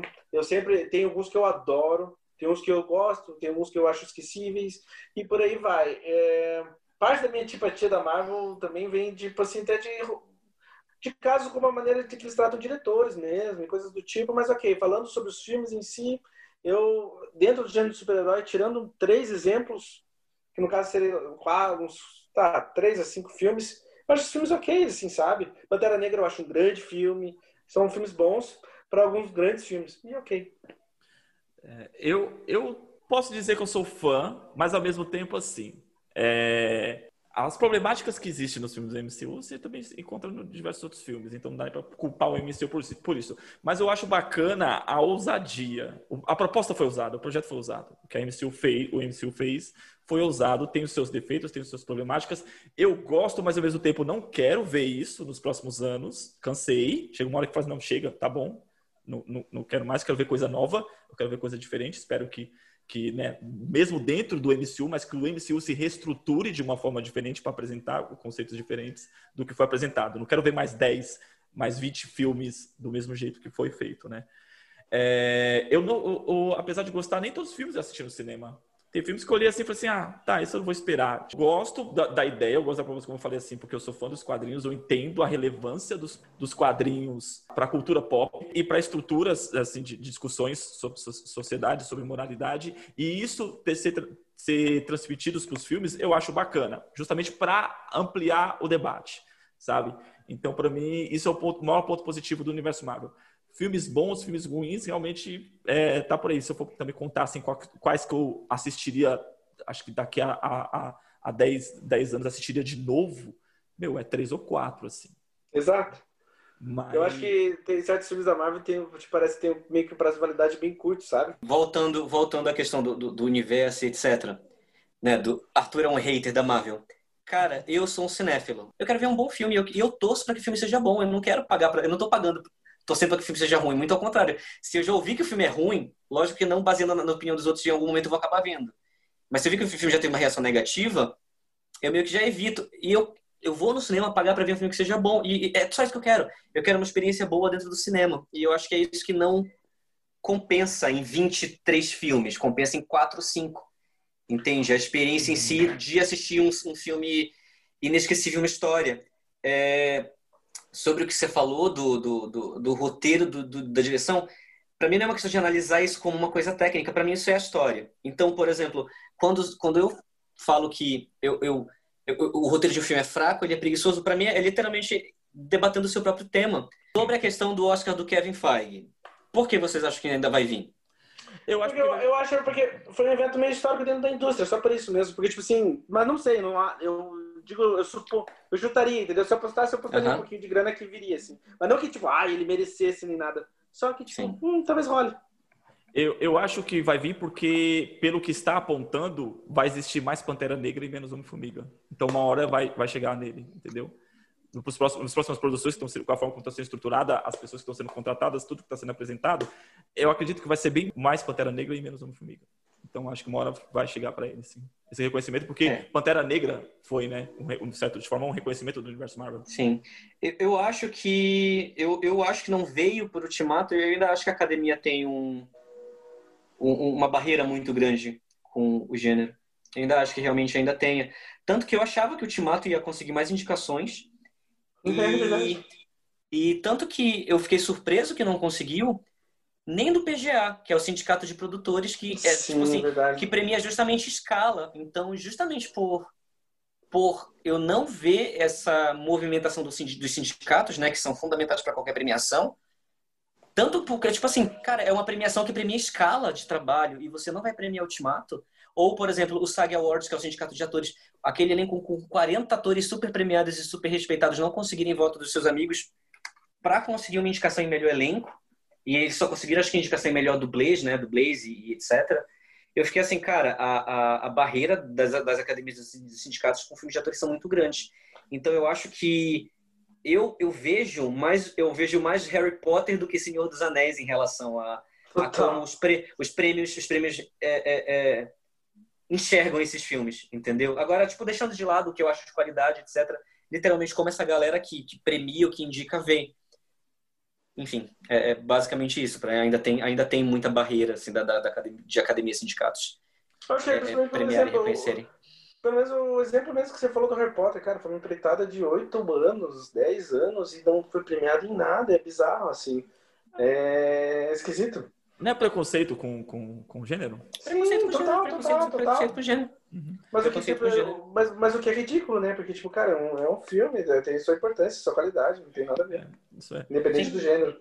É, essas problemáticas que a gente está falando em relação a, a apresentar conceitos e de roteiros e tal, eu acho que foi sentido e eles, acho que por isso que eu falo assim, não é, não é presunção e não é, não é, foi um erro mesmo assim, porque por exemplo, agora eles estão estabelecendo para fazer séries. Você, como o Arthur mesmo colocou, às vezes na, numa série você consegue estruturar determinadas, determinados conceitos e apresentar determinadas propostas de uma forma mais, mais profunda. Então estão migrando os heróis tudo para séries agora, né? Eu vou ver, vai estrear, a- acho que ainda é em novembro, da WandaVision, e eu quero assistir. E eu acredito que pelo também que está apresentando, meu, parece ser muito bacana a, a proposta e eu espero que esteja assim, realmente, essa vai ser a primeira série, espero que seja a primeira série que seja no pique de Mandaloriano. Para mim, já tá, chegar no nível de Mandaloriano já tá ótimo, sabe? Bom, eu eu meio que encerrei as- os meus trabalhos com MCU. Eu não, eu não pretendo assistir mais nada. Não, sendo bem franco. Eu eu assisti os últimos dois Homem-Aranhas e meio que foi meu, meu tipo, minha porta fechada, assim. Tipo, ok, não, não é, não é para mim, no sentido de que não, não realmente não gosto, não acho que vá gostar. Se, se surgir alguma coisa interessante que a galera, ah, tipo assim, é, ache que saia do, do, do, do que seja o meio de produção da Marvel, talvez eu dê uma olhada, mas eu não, não tenho, não tenho interesse em mais nenhum projeto assim que eles, eles tenham anunciado. É, Eu, eu, eu falei, não, eu só ia falar que eu. Eu terminei que eu ia falar sobre o universo Marvel, mas eu vou continuar vendo porque eu gosto de ver tudo que tá passando. Não importa se, tipo, X, até, eu quero ver até Furiosos 9, então. pff, 10? 11? Sei lá. Sei lá. Porque, porque, porque, porque às vezes é gostoso saber o que tá acontecendo e ver o que tá. Tipo assim, ver o que tá passando mesmo. De verdade, de maneira ok. Mas eu, eu gosto, eu gosto do universo Marvel, eu gosto dos gibis, eu gosto dos, do universo cinematográfico, mas eu também no seu devido lugar, sabe? Vocês Entendam como quiserem. Bom, gente, eu quero agradecer a todo mundo que está ouvindo. Sei que depois disso vamos ganhar muitos haters. A galera Hum. vai lá xingar a gente, etc. Mas tudo bem, isso acontece. Não é de hoje que isso acontece, né? É, tenho haters desde a época de Lost. Então, mas é sério, de coração eu quero agradecer a todos vocês que estão ouvindo. É, continuem dando as suas opiniões. Inclusive, o podcast de hoje ele foi muito requisitado pela galera que andou vindo. Né? Então, continuem dando suas opiniões, continuem mandando temas que vocês querem ver a gente debatendo. E é isso. É, ah, eu acredito que a galera vai pedir mais conteúdo de Inês Plus pra gente, pra gente discutir. Prepare-se. Eu não estou disposto a discutir Star Wars. Já, pra mim, Star Wars, pra mim, morreu. Cansei de Star Wars, não quero mais saber Star Wars. Eu adoro, amo, mas não quero mais saber. Esquece. Agora vamos deixar uma coisa definida. A gente já debateu MCU, Leandro. Vamos parar de debater MCU em todos os temas. Por favor, Leandro. Por favor. Ah, vocês falam de representatividade em todos os temas, o outro fala de biografia em todos os temas, o meu, o meu, Mas- a minha marca é MCU. todo, todo, todo dia a gente debate MCU. É, não, não, mas não é eu que levanto o assunto, é vocês. Eu só. ah, tá bom. Então, então, enfim, é isso. Quero agradecer a todo mundo. Beijo, beijo, beijo! Eu só queria agradecer a todo mundo que está escutando a gente. E se quiserem tirar dúvida do universo Marvel, pode vir falar comigo. Eu leio todos os gibis, adoro, adoro gibi. De verdade, tô ligado em tudo que tá acontecendo no, no universo da Marvel, da Marvel. E podem vir falar comigo no meu Instagram, o que quiserem. É, do, do, dos HQs eu só tô acompanhando X-Men. Um abraço a todos. Eu adoro os HQs, adoro cinema, tô ligado. Pode vir tirar dúvida que eu vou saber. Valeu, galera. Um abraço a todos. Segue a gente no Instagram, deixa lá seu comentário, deixa seu xingamento a nós lá. A gente também adora ser ofendido. E fiquem na paz.